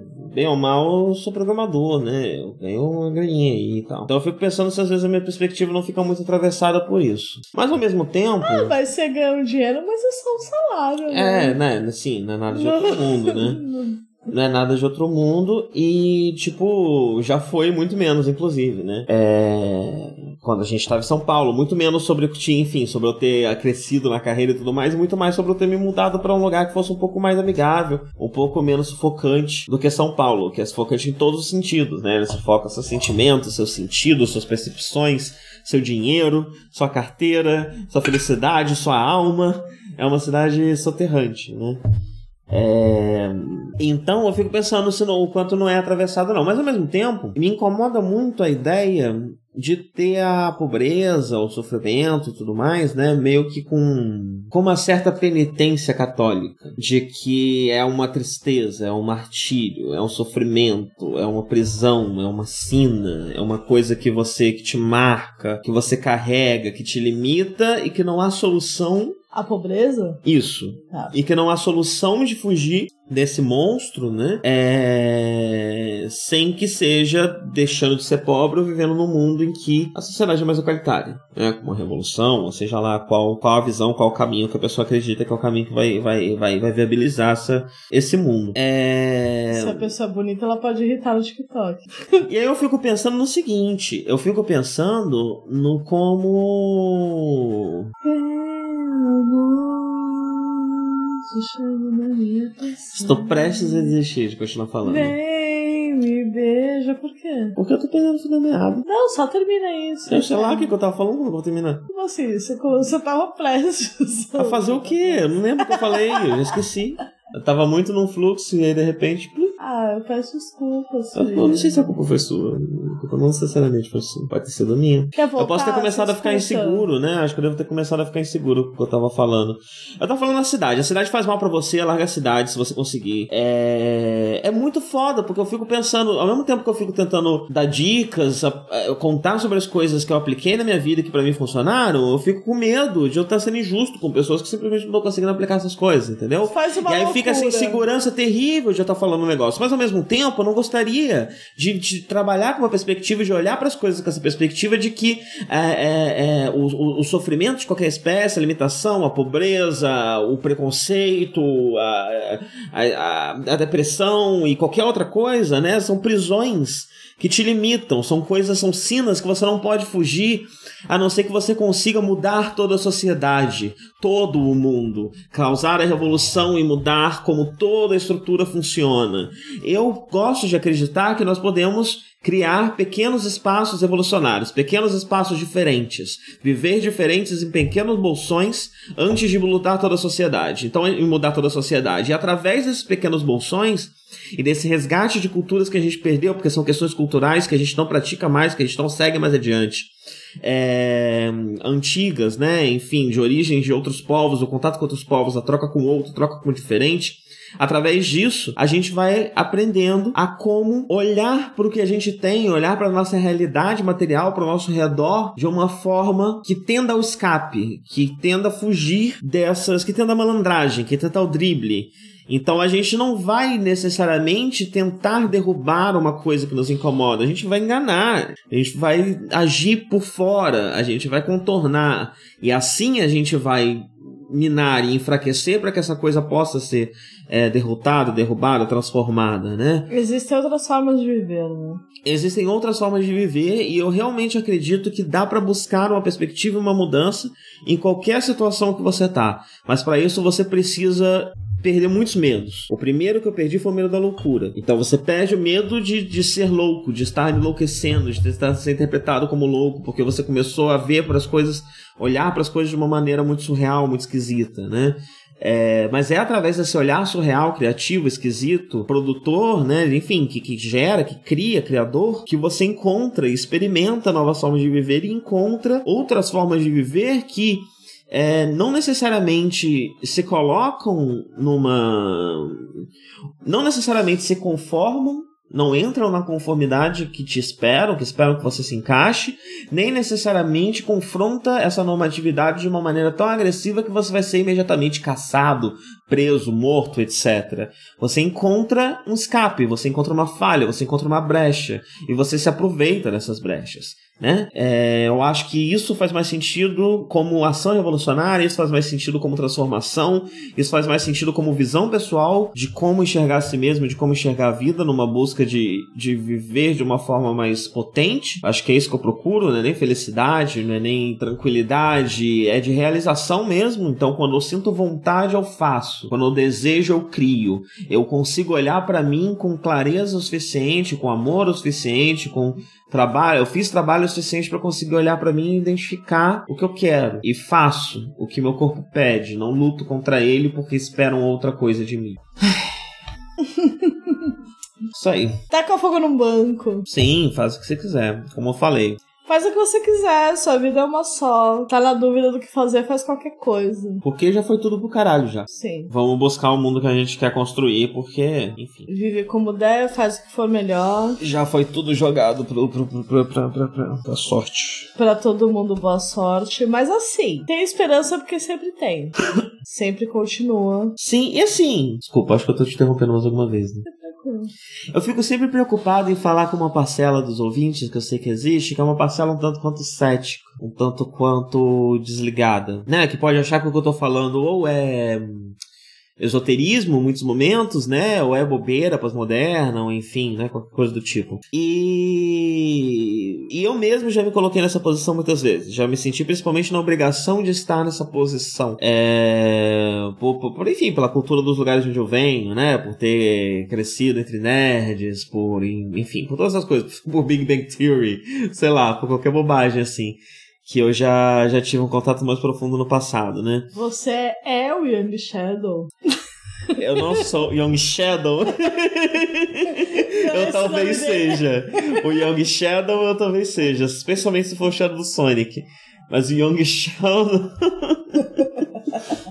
é, eu nunca fui Young Sheldon, não, porque ele é. Enfim, nunca fui americano. Branco. Branco, tão branco assim. Enfim. É... Mas aí. Você é branco, mais. Já vamos falar desse assunto já, calma. É, o que, que eu tava falando antes? Dos céticos, né? Dos Desses céticos. ouvintes, né? Sim, às vezes eu tenho uma dificuldade, tipo, eu vou falar, sei lá, medicina chinesa. Eu preciso explicar que é uma filosofia e um modo de ver a vida e um. E a pessoa só tá escutando aromaterapia. Como é que chama? Homeopatia. Na cabeça dela tá escutando isso e não vai me ouvir. Aham. Não vai escutar, não, não- não quer saber. Não quer saber que a medicina chinesa já estava acertando coisas que vieram a ser descobertas muito depois. Pela biomedicina, né? Pela bio- biomedicina, pela med- medicina ocidental. Tipo, sei lá, a participação das mulheres na produção do filho. Que é um negócio que a medicina ocidental foi começar a considerar em 1800 e tralalá, que foi quando descobriram o ovário. Sendo que a medicina oriental fala disso desde sempre. Que inclusive é por isso que, o que os pais do Lanzão se amavam. Por quê? Eu preciso lembrar de falar disso com alguém, eu não sei com quem. Com o podcast, falei. O podcast, então, os pais do Lanzani necessariamente se amavam, porque se a mãe não tem um orgasmo no momento da concepção, a pessoa vai ser fraca em ti Ah, e vai ter uma doença, vai, vai ter uma saúde ruim. Então, pelo menos trepar de maneira plena, da hora. Trepar de maneira plena e da hora garante filhos saudáveis e poderosos. Você só vai ter. O seu, o seu, o seu filho só vai ser poderoso se você alcançar um ápice sexual e romântico durante a concepção. E isso é bastante significativo na história do Lanzan, já que a história dos pais deles envolve, sei lá, prisão, né? Enfim, umas coisas meio de. de, Quer de- explicar? Resumidamente, a mãe matou o mestre do pai e isso fez com que a mãe fosse presa e o pai fosse preso também, porque foi ele que insistiu pra mãe ser presa e não morta. Que era o que eles queriam fazer, porque é o crime, é o, a punição pra assassinato é a pena de morte, nesse caso. Uhum. Mas aí voltando pro set. Resumidamente. É, mas aí voltando pro set. Nath, por favor, não brigue comigo. Estou só resumindo. volta- Escolhida como a única pessoa que se importa. Voltando para os céticos, né? é, eu acho complicado a gente olhar para o mundo inteiro por uma perspectiva puramente científica da forma como a ciência é vista, né? Vocês entendem do que eu tô falando, né? Vocês devem entender do que eu tô A falando. ciência só se atrapalha, coitada. Então, mas qual é o problema? A ciência ela vai depender, ela vai depender de, um, de, de uma, de uma cultura escrita, ela vai depender de uma série de contextos culturais que, primeiro, são muito recentes, segundo, são extremamente atravessados pelo capitalismo. Então, quando você vai buscar um conhecimento ancestral, você precisa ter a consciência de que você está indo atrás de um outro registro. Você precisa entender, por exemplo, o que é a oralidade, como a oralidade funciona, como era o pensamento oral, isso é o o ciclo básico da USP, tem que fazer o ciclo básico da USP, tem que fazer uma aula de... de, de, de, de- Todo mundo tem que ser fazer o ciclo Nossa, básico de tinha que ter online, né? É o vou- quarto ano do ensino médio. Pra todo mundo assistir. Porque lá você vai aprender o que é a cultura oral, como que eram fei como, como, como que a poesia era no mundo clássico, como que a repetição era extremamente importante até antes da cultura escrita ser difundida do jeito como é hoje em dia, né? É, E como isso é um outro funcionamento, uma outra forma de organizar a sociedade, de organizar o humano, de organizar a percepção da realidade. É preciso entender as diferenças de percepção, como a mente humana, aquilo que a gente estava falando mais cedo, né? De, de, de, de, de, de- percepção, interpretação, ilusão, né? É, dos sentidos não serem confiáveis, ou como que a forma como um povo vai olhar para o mundo é muito atravessado pela cultura deles, né? E até o que eles vão ver e como eles vão enxergar. É, Então, olhar para as coisas de uma forma estritamente científica, na forma como é, a gente é, entende ciência popularmente, né? É, é, primeiro, eu considero anticientífico, porque tudo isso que eu estou falando também é ciência, e a gente tem essa cisão muito danosa na ciência entre o que é de humanas e o que é de exatas, né? É, não, porque no geral ela serve para dizer que o que é de humanas é menor e o que é de exatas é maior, né? É, tudo isso é potencialmente científico, sim, apesar de não necessariamente científico. Eu também não acho que, é, que esses pensamentos eles precisam estar limitados a um método científico, porque o método científico ele não se aplica a todas as coisas, ele se aplica a alguns pensares, né? Como eu mesmo, tô, como enfim, né, eu, eu, eu não estou citando esses pensamentos antigos, eles vão, não vão conversar com o método científico por eles se organizarem por uma outra lógica, né?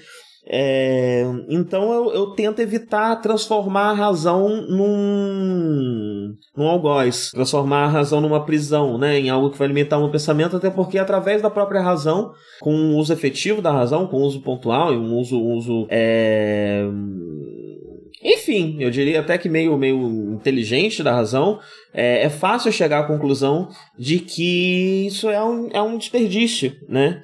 É, um, é uma. É jogar fora boa parte da história da humanidade. A história da humanidade que esteve aí fazendo muita coisa, muita coisa interessante, né? É esse pensamento que às vezes a gente é, propaga muito facilmente pela, pela, pela, pela cultura que a gente vive de que é, o futuro é sempre melhor que o passado, né? Hoje em dia eu acho que a gente já não consegue mais cair nessa balela, né? Mas a gente cresceu é, ouvindo isso, né? É, como, como o mundo é uma evolução, o futuro, o mundo está sempre melhorando, né? E o passado é sempre pior. E o passado é pior em muitas questões, mas o passado também é melhor em muitas outras, né? Muitas coisas que hoje em dia não são, não, não são feitas, muitos pensamentos que hoje em dia não são feitos, muitas, muitas ideias que antigamente eram de conhecimento público e de fácil acesso, hoje em dia não estão mais no acesso tão fácil, porque, enfim, o- a a história é um pouco mais fluida do que isso, né? Ela não é tão, tão. O desenvolvimento da humanidade, o andar da humanidade, o, o- caminhar da humanidade não é tão regrado desse jeito, não é tão, tão, tão linear desse jeito, né? Ordem e progresso é uma, é uma ideia positivista. Sim. Não, o futuro não é uma marcha inexorável no progresso. Pois é, então vai ter coisas agora que estão melhores Vocês do que ontem. minha ausência? É, talvez eu parecesse só que eu tava falando muito e não te deixando falar, mas ela tava ausente. Por isso que eu estava falando pra caramba. Eu fui no banheiro. Até pra preencher o assunto até ela voltar. É, mas sim, vai ter coisas no passado que foram feitas melhores, né? Eu vejo isso muito. Tenho comentado muito nisso no Nudge, não sei se muita gente que escuta o Drunk escuta o Nudge também. Mas eu tenho me interessado e eu tô pisando nessa água com a pontinha dos pés ainda, né? Ainda tô. Porque, enfim, tipo- às vezes as coisas precisam. Às vezes a gente fica muito ansioso com a dificuldade inicial que a gente tem pra tentar alguma coisa nova, né? É, mas é um aprendizado, o aprendizado ele é lento, né? Então eu tô me interessando muito por coisas antigas, por, por audiovisual antigo, né? Especialmente dos anos 60 para trás. É, especialmente produção de televisão ou produção seriada em, em cinema mesmo, na tela grande, porque eu tô muito interessado pelo melodrama e coisas do tipo, né? É... E eu tô começando a me aventurar por isso aos poucos, e o que eu vou percebendo é isso, né? É, enfim, às vezes a gente pensa que o passado era muito misógino, mas esse passado que a gente tá pensando, ele é uma época específica, né? Ele é o pós-guerra, ele é os anos 50. Ele é um período que influenciou muito os nossos pais, e a cultura no, no, na qual nossos pais foram, pelo menos os meus pais foram criados, né? Enfim, não sei quantas gerações a gente atravessa hoje em dia no, no podcast. É, e por causa disso, esse é a ideia abstrata de passado que há, né? Mas antes desse passado e depois desse passado, outros momentos existiram, né? E esses momentos foram variados. Eles não são, eles não são uma, uma progressão linear crescente, né? Eles são. Eles não são nem uma, uma, uma, uma, progressão que sobe e desce, porque eles não são uma progressão única, né? Às vezes em um elemento algo vai estar de um jeito, em outro elemento algo vai estar de outro jeito. E aprender com o passado, às vezes, é muito como aprender com outros povos, pelo menos para mim. Quando eu vou ver uma coisa antiga, às vezes é um contato com outra cultura do mesmo jeito, né? Mesmo que seja uma cultura até americana, uma cultura que a gente em massa já consumiu, uma cultura brasileira e tal. Sempre tem algum aprendizado aqui ou ali é, sobre outros jeitos de ser humano que a gente pode buscar. Reflexões. Ficou triste? Não fiquei triste, não. Não, tá bom. Eu fiquei, inseg... eu fiquei inseguro, né? Porque, enfim, agora esse é o único podcast que eu gravo bêbado. Então eu me sinto. Os outros você grava sobra, é isso? Não bêbado. e então isso, né? O álcool ele é um pouco mais desinibidor, né? Ele, ele tira um pouco mais a sua, sua pulsão. Esse... O que, que você quer falar? Por quê? Por causa de uma hora? Por causa de uma hora. Vamos encerrar o programa? A gente tem mais alguma coisa pra falar Vamos ainda? encerrar o programa. Eu vou concluir só meu raciocínio. Como esse é o único programa que eu, que eu gravo bêbado, eu vou falando, né? E eu vou falando e me sentindo inseguro. Não me sinto com a segurança de virar pra vocês e falarem: Olha, gente, que pérola de sabedoria isso aqui que eu falei. Não, sei lá se presta essa bosta que eu falei. É... Então é mais esse O é sentimento bom, assim, né? né? Ser um Tipo, eu tô só falando despreocupadamente. Eu não sei se o que eu tô falando é bom, é ruim, mas a gente tá conversando, né? Aquele negócio da troca que eu falei Deve cedo. ser um alívio pro ouvinte, eu imagino. Porque a gente não quer o dinheiro deles. A gente não quer. A gente não quer nem audiência, né? Olha, ouviu, ouviu, mas. Ah, qual é a audiência que eu quero? A audiência. Quem já tá ouvindo, por favor, não pare de ouvir. Eu sei o seguinte: o nosso podcast fala profundamente com pessoas. Existem pessoas que eu não sei quem são essas pessoas, o que elas têm, qual é a característica que a gente compartilha, quais os elementos que a gente compartilha. Se é uma questão geracional, se é uma questão de neurotipicidade, eu não sei. Mas os podcasts que eu produzo tocam as pessoas de uma forma especial, de uma forma que me parece única, ou pelo menos elas me transmitem, falam pra mim como única, eu levo elas muito a sério. Então elas me falam isso. É... E é isso, é só isso. É por isso que eu faço podcast, é por isso que eu vou continuar fazer podcast, é por isso que no fim das contas eu sempre fico podcast. É, é isso. Eu falo porque eu sei que para algumas pessoas o que eu falo só eu falo.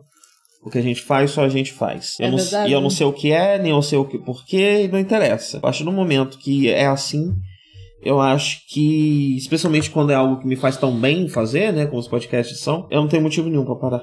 É verdade. Especialmente porque você realmente fala coisas que ninguém tá falando, né? Eu, eu era anarquista antes, mas eu não contei isso pra ninguém. É, porque eu falo pra caralho, né? Mas é por causa desse jeito que eu gosto de fazer, né? O negócio que, que é da fala franca, né? Eu, eu não gosto de falar com ninguém. O que a Você- gente viu sobre falar franco esses dias? A gente tava falando da parresia, né? A gente descobriu, ouviu um podcast. Parresia, sim. É um podcast que eu tenho ouvido bastante, que eu sempre confundo o nome dele, mano. É um podcast de uma galera que curte filosofia, são dois amigos chamados Rafael. Os dois se chamam Rafael. É... E aí eles falam de Deleuze, de Spinoza, de Nietzsche, costumam ser os favoritos deles. A gente conhece É, 45 acho que rola, Rafael, rola né? também um pouco de filosofia clássica, epicuristas, coisas desse tipo, né? E tem. China eles não falam, né? Não sei se rola China, né? É, qual- como é que se chama? Ah, Um dos dois, não sei se o podcast ou o site, se chama Razão Inadequada. Olha aí, ó. O Razão Inadequada é o site. O podcast. Chama podcast de filosofia. Imposturas Filosóficas. o- É o- Imposturas. Imposturas Filosóficas é o nome do podcast, Razão Inadequada é o nome do site. É, tem até aqui uma lista de filósofos, ó. Ah, eu China amei aí. o site. É, lindo. É uma gracinha o site deles. É temático de espaço. Eu gosto. E muda bastante, com bastante frequência. Amo espaço. Ficar olhando as estrelas foi um negócio que mudou nossa vida esse ano também. Estamos completando um ano de observação de estrelas a olho nu. Já compramos o nosso binóculo, mas não conto que a gente fez um ano de observação de binóculo, não. Depois de um ano de Eu observação. gosto do binóculo especialmente pra ver passarinho, é muito bom. Sim. Ver flor também longe. Sim, talvez o nosso binóculo que não seja bom pra ver estrela. Pode ser. Mas. É, a gente precisa de ele. O binóculo normalmente ele é só pra você começar, né? a Observar. Não, Normalmente o então. pessoal usa logo depois É um, telescópio. ano, é um ano de observação olho nu, um ano de binóculo, Ah. um ano de telescópio. Entendi. Então você faz um ano de todas as coisas que só podem ser vistas olho nu, ou que é preferência ser vista olho nu. E a gente já, Por exemplo, a gente já meteoro. reconhece coisa pra cacete, né? A gente olha pro céu e a gente já sabe as constelações tudo. Sim, eu achava a coisa mais chique que tinha quando eu era criança. Olhar pro céu e saber quais eram as estrelas, quais eram as constelações. É, quando eu era criança era só Três Marias, que hoje em dia eu sei que é o cinturão de Órion, eu consigo ver o resto de Órion, e o Cruzeiro do Sul, né? É, olhar pro céu e identificar essas duas coisas. Eu tive uma experiência, eu já contei isso no podcast, Não sei qual. é que eu tinha uma experiência celeste. Você Bom, viajou no eu céu? estava. Não, eu viajei pro interior da. Do céu. Ah, Amazônia, eu acho que você não contou no porra. podcast. Eu adoro essa sua história, é linda. Amazônia. Linda história. Eu estava no acampamento dos Mormons.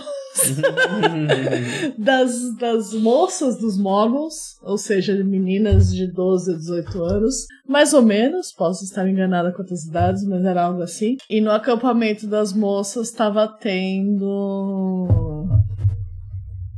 A gente estava acampando no local de sobrevivência da selva do exército. Um local gentilmente cedido pelo exército Porque, para meninas de 12 a 18 anos dos Mormons. porque tem muita, muito exército pra aqueles cantos, né? Você contou a região? Em? Rondônia? Em Rondônia? Era em Rondônia. Não tem o nome do lugar, é na- bom, Rondônia. Rondônia é uma Marechal. Sei lá, isso me faz imaginar que tem muito exército.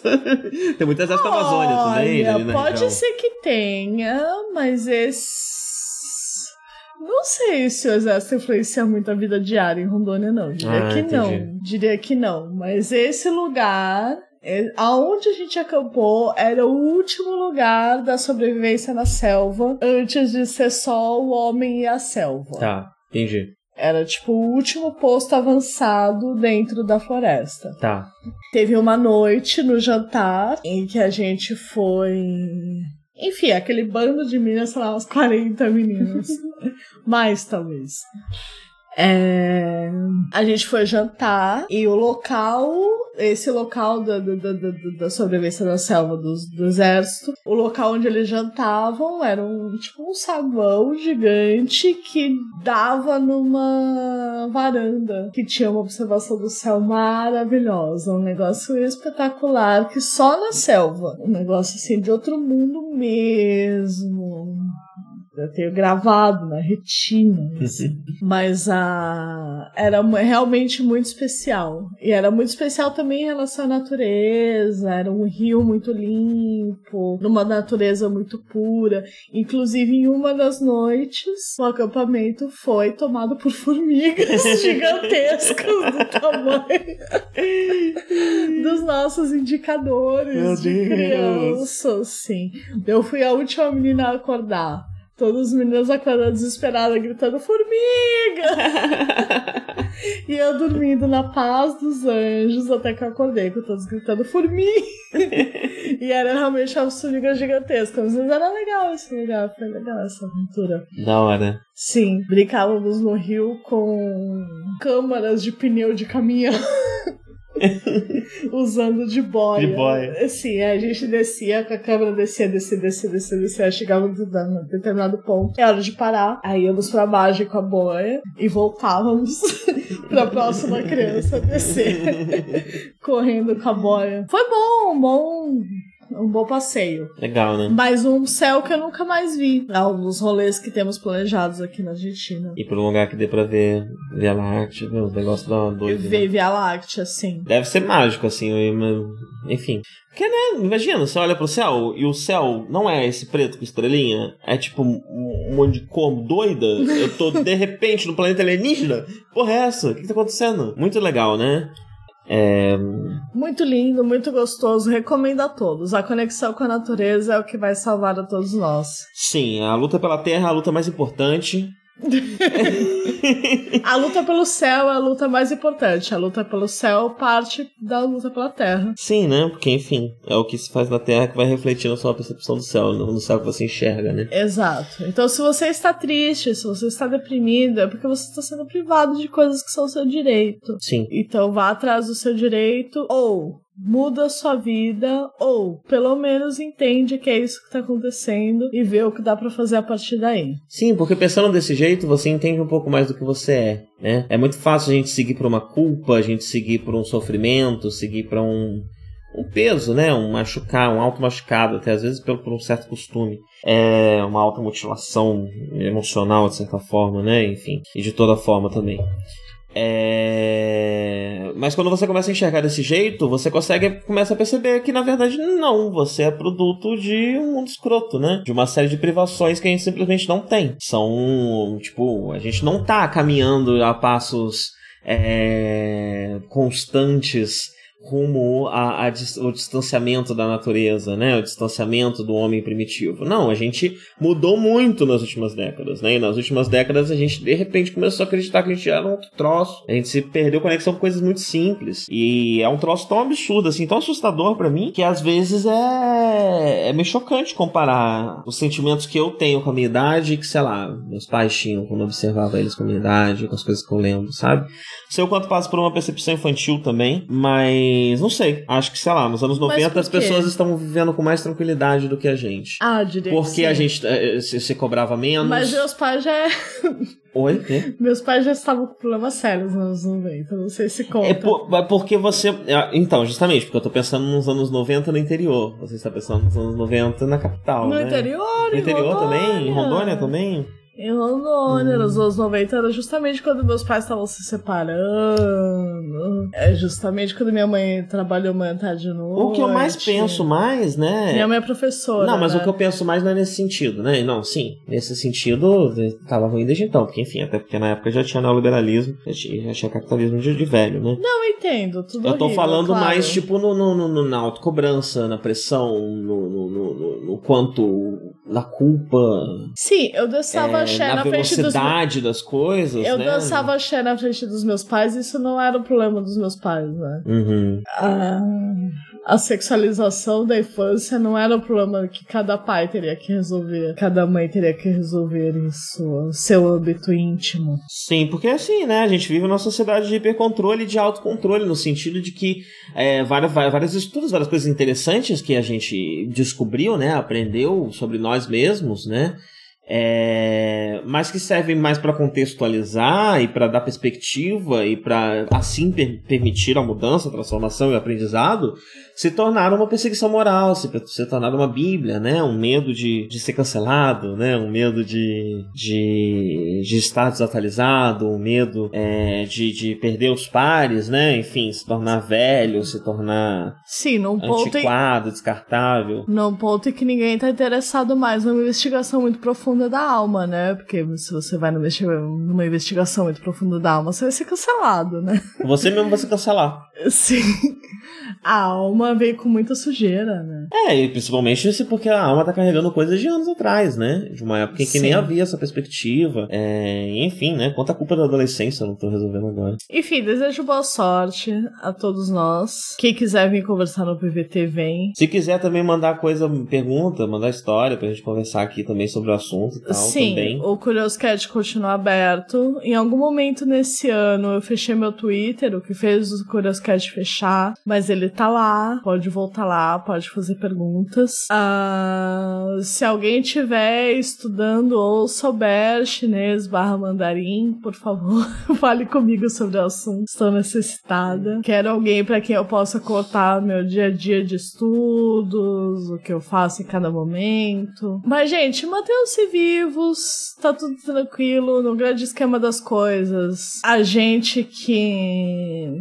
Eu fiz uma faculdade de história, né? E essa faculdade de história foi um grande, um grande Uma grande dificuldade de não sair completamente deprimida dela, porque é realmente bem difícil saber a ação humana sobre o tempo, né? Que é a descrição da história. Nem sempre é fácil, mas nem sempre é fácil de digerir. Mas no fim das contas me ensinou demais. E eu recomendo, se você tá perdido, se você tá triste, mergulha nas coisas que você ama, mergulha nas coisas que você gosta, foge da vida que você tá tendo, especialmente se você tem paz no meio, ou alguma esquisita, alguma coisa esquisita no meio da sua vida, se livra disso aí. E se não der também, beleza, segue em frente. Vamos vendo. Mas procura escapes, né? E não se sinta culpado de escapar. Não é porque a pessoa que tá te presa. Não é porque só o algoz fica chateado que você deu uma escapadinha que você deve se sentir culpado por ter escapado, né? Vamos fugir desse lugar, baby. Faltou luz, mas era dia. O sol invadiu a sala. Fez da TV um espelho, refletindo que a gente esquecia. Faltou luz, mas era dia. Dia. Faltou luz, mas era dia, dia. O pior é que agora o podcast tá acabando, vai emendar com uma outra música, né? O sol das crianças brincando nas ruas como se fosse um quintal, a cerveja gelada na esquina, como se espantasse o mal. Não sei, um bom chá pra curar sua azia depois. O né? bom chá pra curar essa azia. Bom chá que não é nem chá, nem azia. Sim. Todas as ciências de baixa tecnologia, todas as cores escondidas nas nuvens da rotina, pra gente ver. Eu já devo ter recomendado em outros podcasts, não sei se no Drunk, mas que recomendo acabando. que vocês procurem. Vai ter, vai acabar, mas peraí, calma. Tá. Procure no YouTube Chacriabá, os índios, Chacriabá. É, tem um. Não lembro agora o nome do canal completo, mas é uma. um povo indígena do norte de Minas Gerais que tem um documentarista, pelo que eu entendi, tem um documentarista entre os seus, que faz esses vídeos que são maravilhosos, maravilhosos. E aí tem um específico sobre a caça, um podcast falando sobre a caça, que fala sobre como a caça é ciençosa. E aí, por eu lembrar sempre do Chacriabá, eu queria comentar e recomendar mais uma vez, porque você tava falando aí das ciências de baixa tecnologia. E os assuntos que a gente falou são todas É coisas ciençosas. As estrelas são ciençosas, a casa é ciençosa. Ciençosa. Ciençosa. Que é o quê? Ciençosa, com, com com ciência, que contém ciência. Que contém ciência. Que contém ciência, né? E aí essa ciência aí, a forma como ele se expressa, né? Pelo menos é o que me passa, é o que me interpreta, é uma ciência que não tá falando da ciência instituição, né? Mas da ciência no sentido do ciência do saber, né? Do estar ciente, do, do- do permitir uma consciência, permitir uma... Então ele tá, quando ele fala que a caça é ciençosa, ele fala principalmente do, do risco de se perder na caça, né? Você sair pra caçar e querer caçar pra sempre, querer viver na mata pra sempre, querer se, se perder na mata. Porque você passa tanto tempo observando, tanto tempo se comunicando com a natureza, se tornando um com a natureza muitas vezes, pra pra se manter é, escondido e tal você esquece que é humano. que você se perde. Não, você, na verdade, você lembra que é humano, mas se enxerga como humano que você é, seja como um parte da natureza. Porque essa decisão entre humanidade e natureza é uma das piores coisas que a gente tem na nossa cultura. Somos natureza também, somos naturais também, somos animais também, vivemos como. É natural, nosso corpo pede, por mais que a gente luta contra, a gente tem necessidades que são necessidades da natureza. Joga bosta no seu amiguinho. Joga bosta no amiguinho, em si mesmo. Especialmente, na verdade, não é no amiguinho não, né? Joga bosta no inimiguinho. Joga bosta no inimiguinho. Joga bosta no inimiguinho, bosta no banco, já que a gente falou mais cedo também. Viva! Viva! Viva a sociedade alternativa!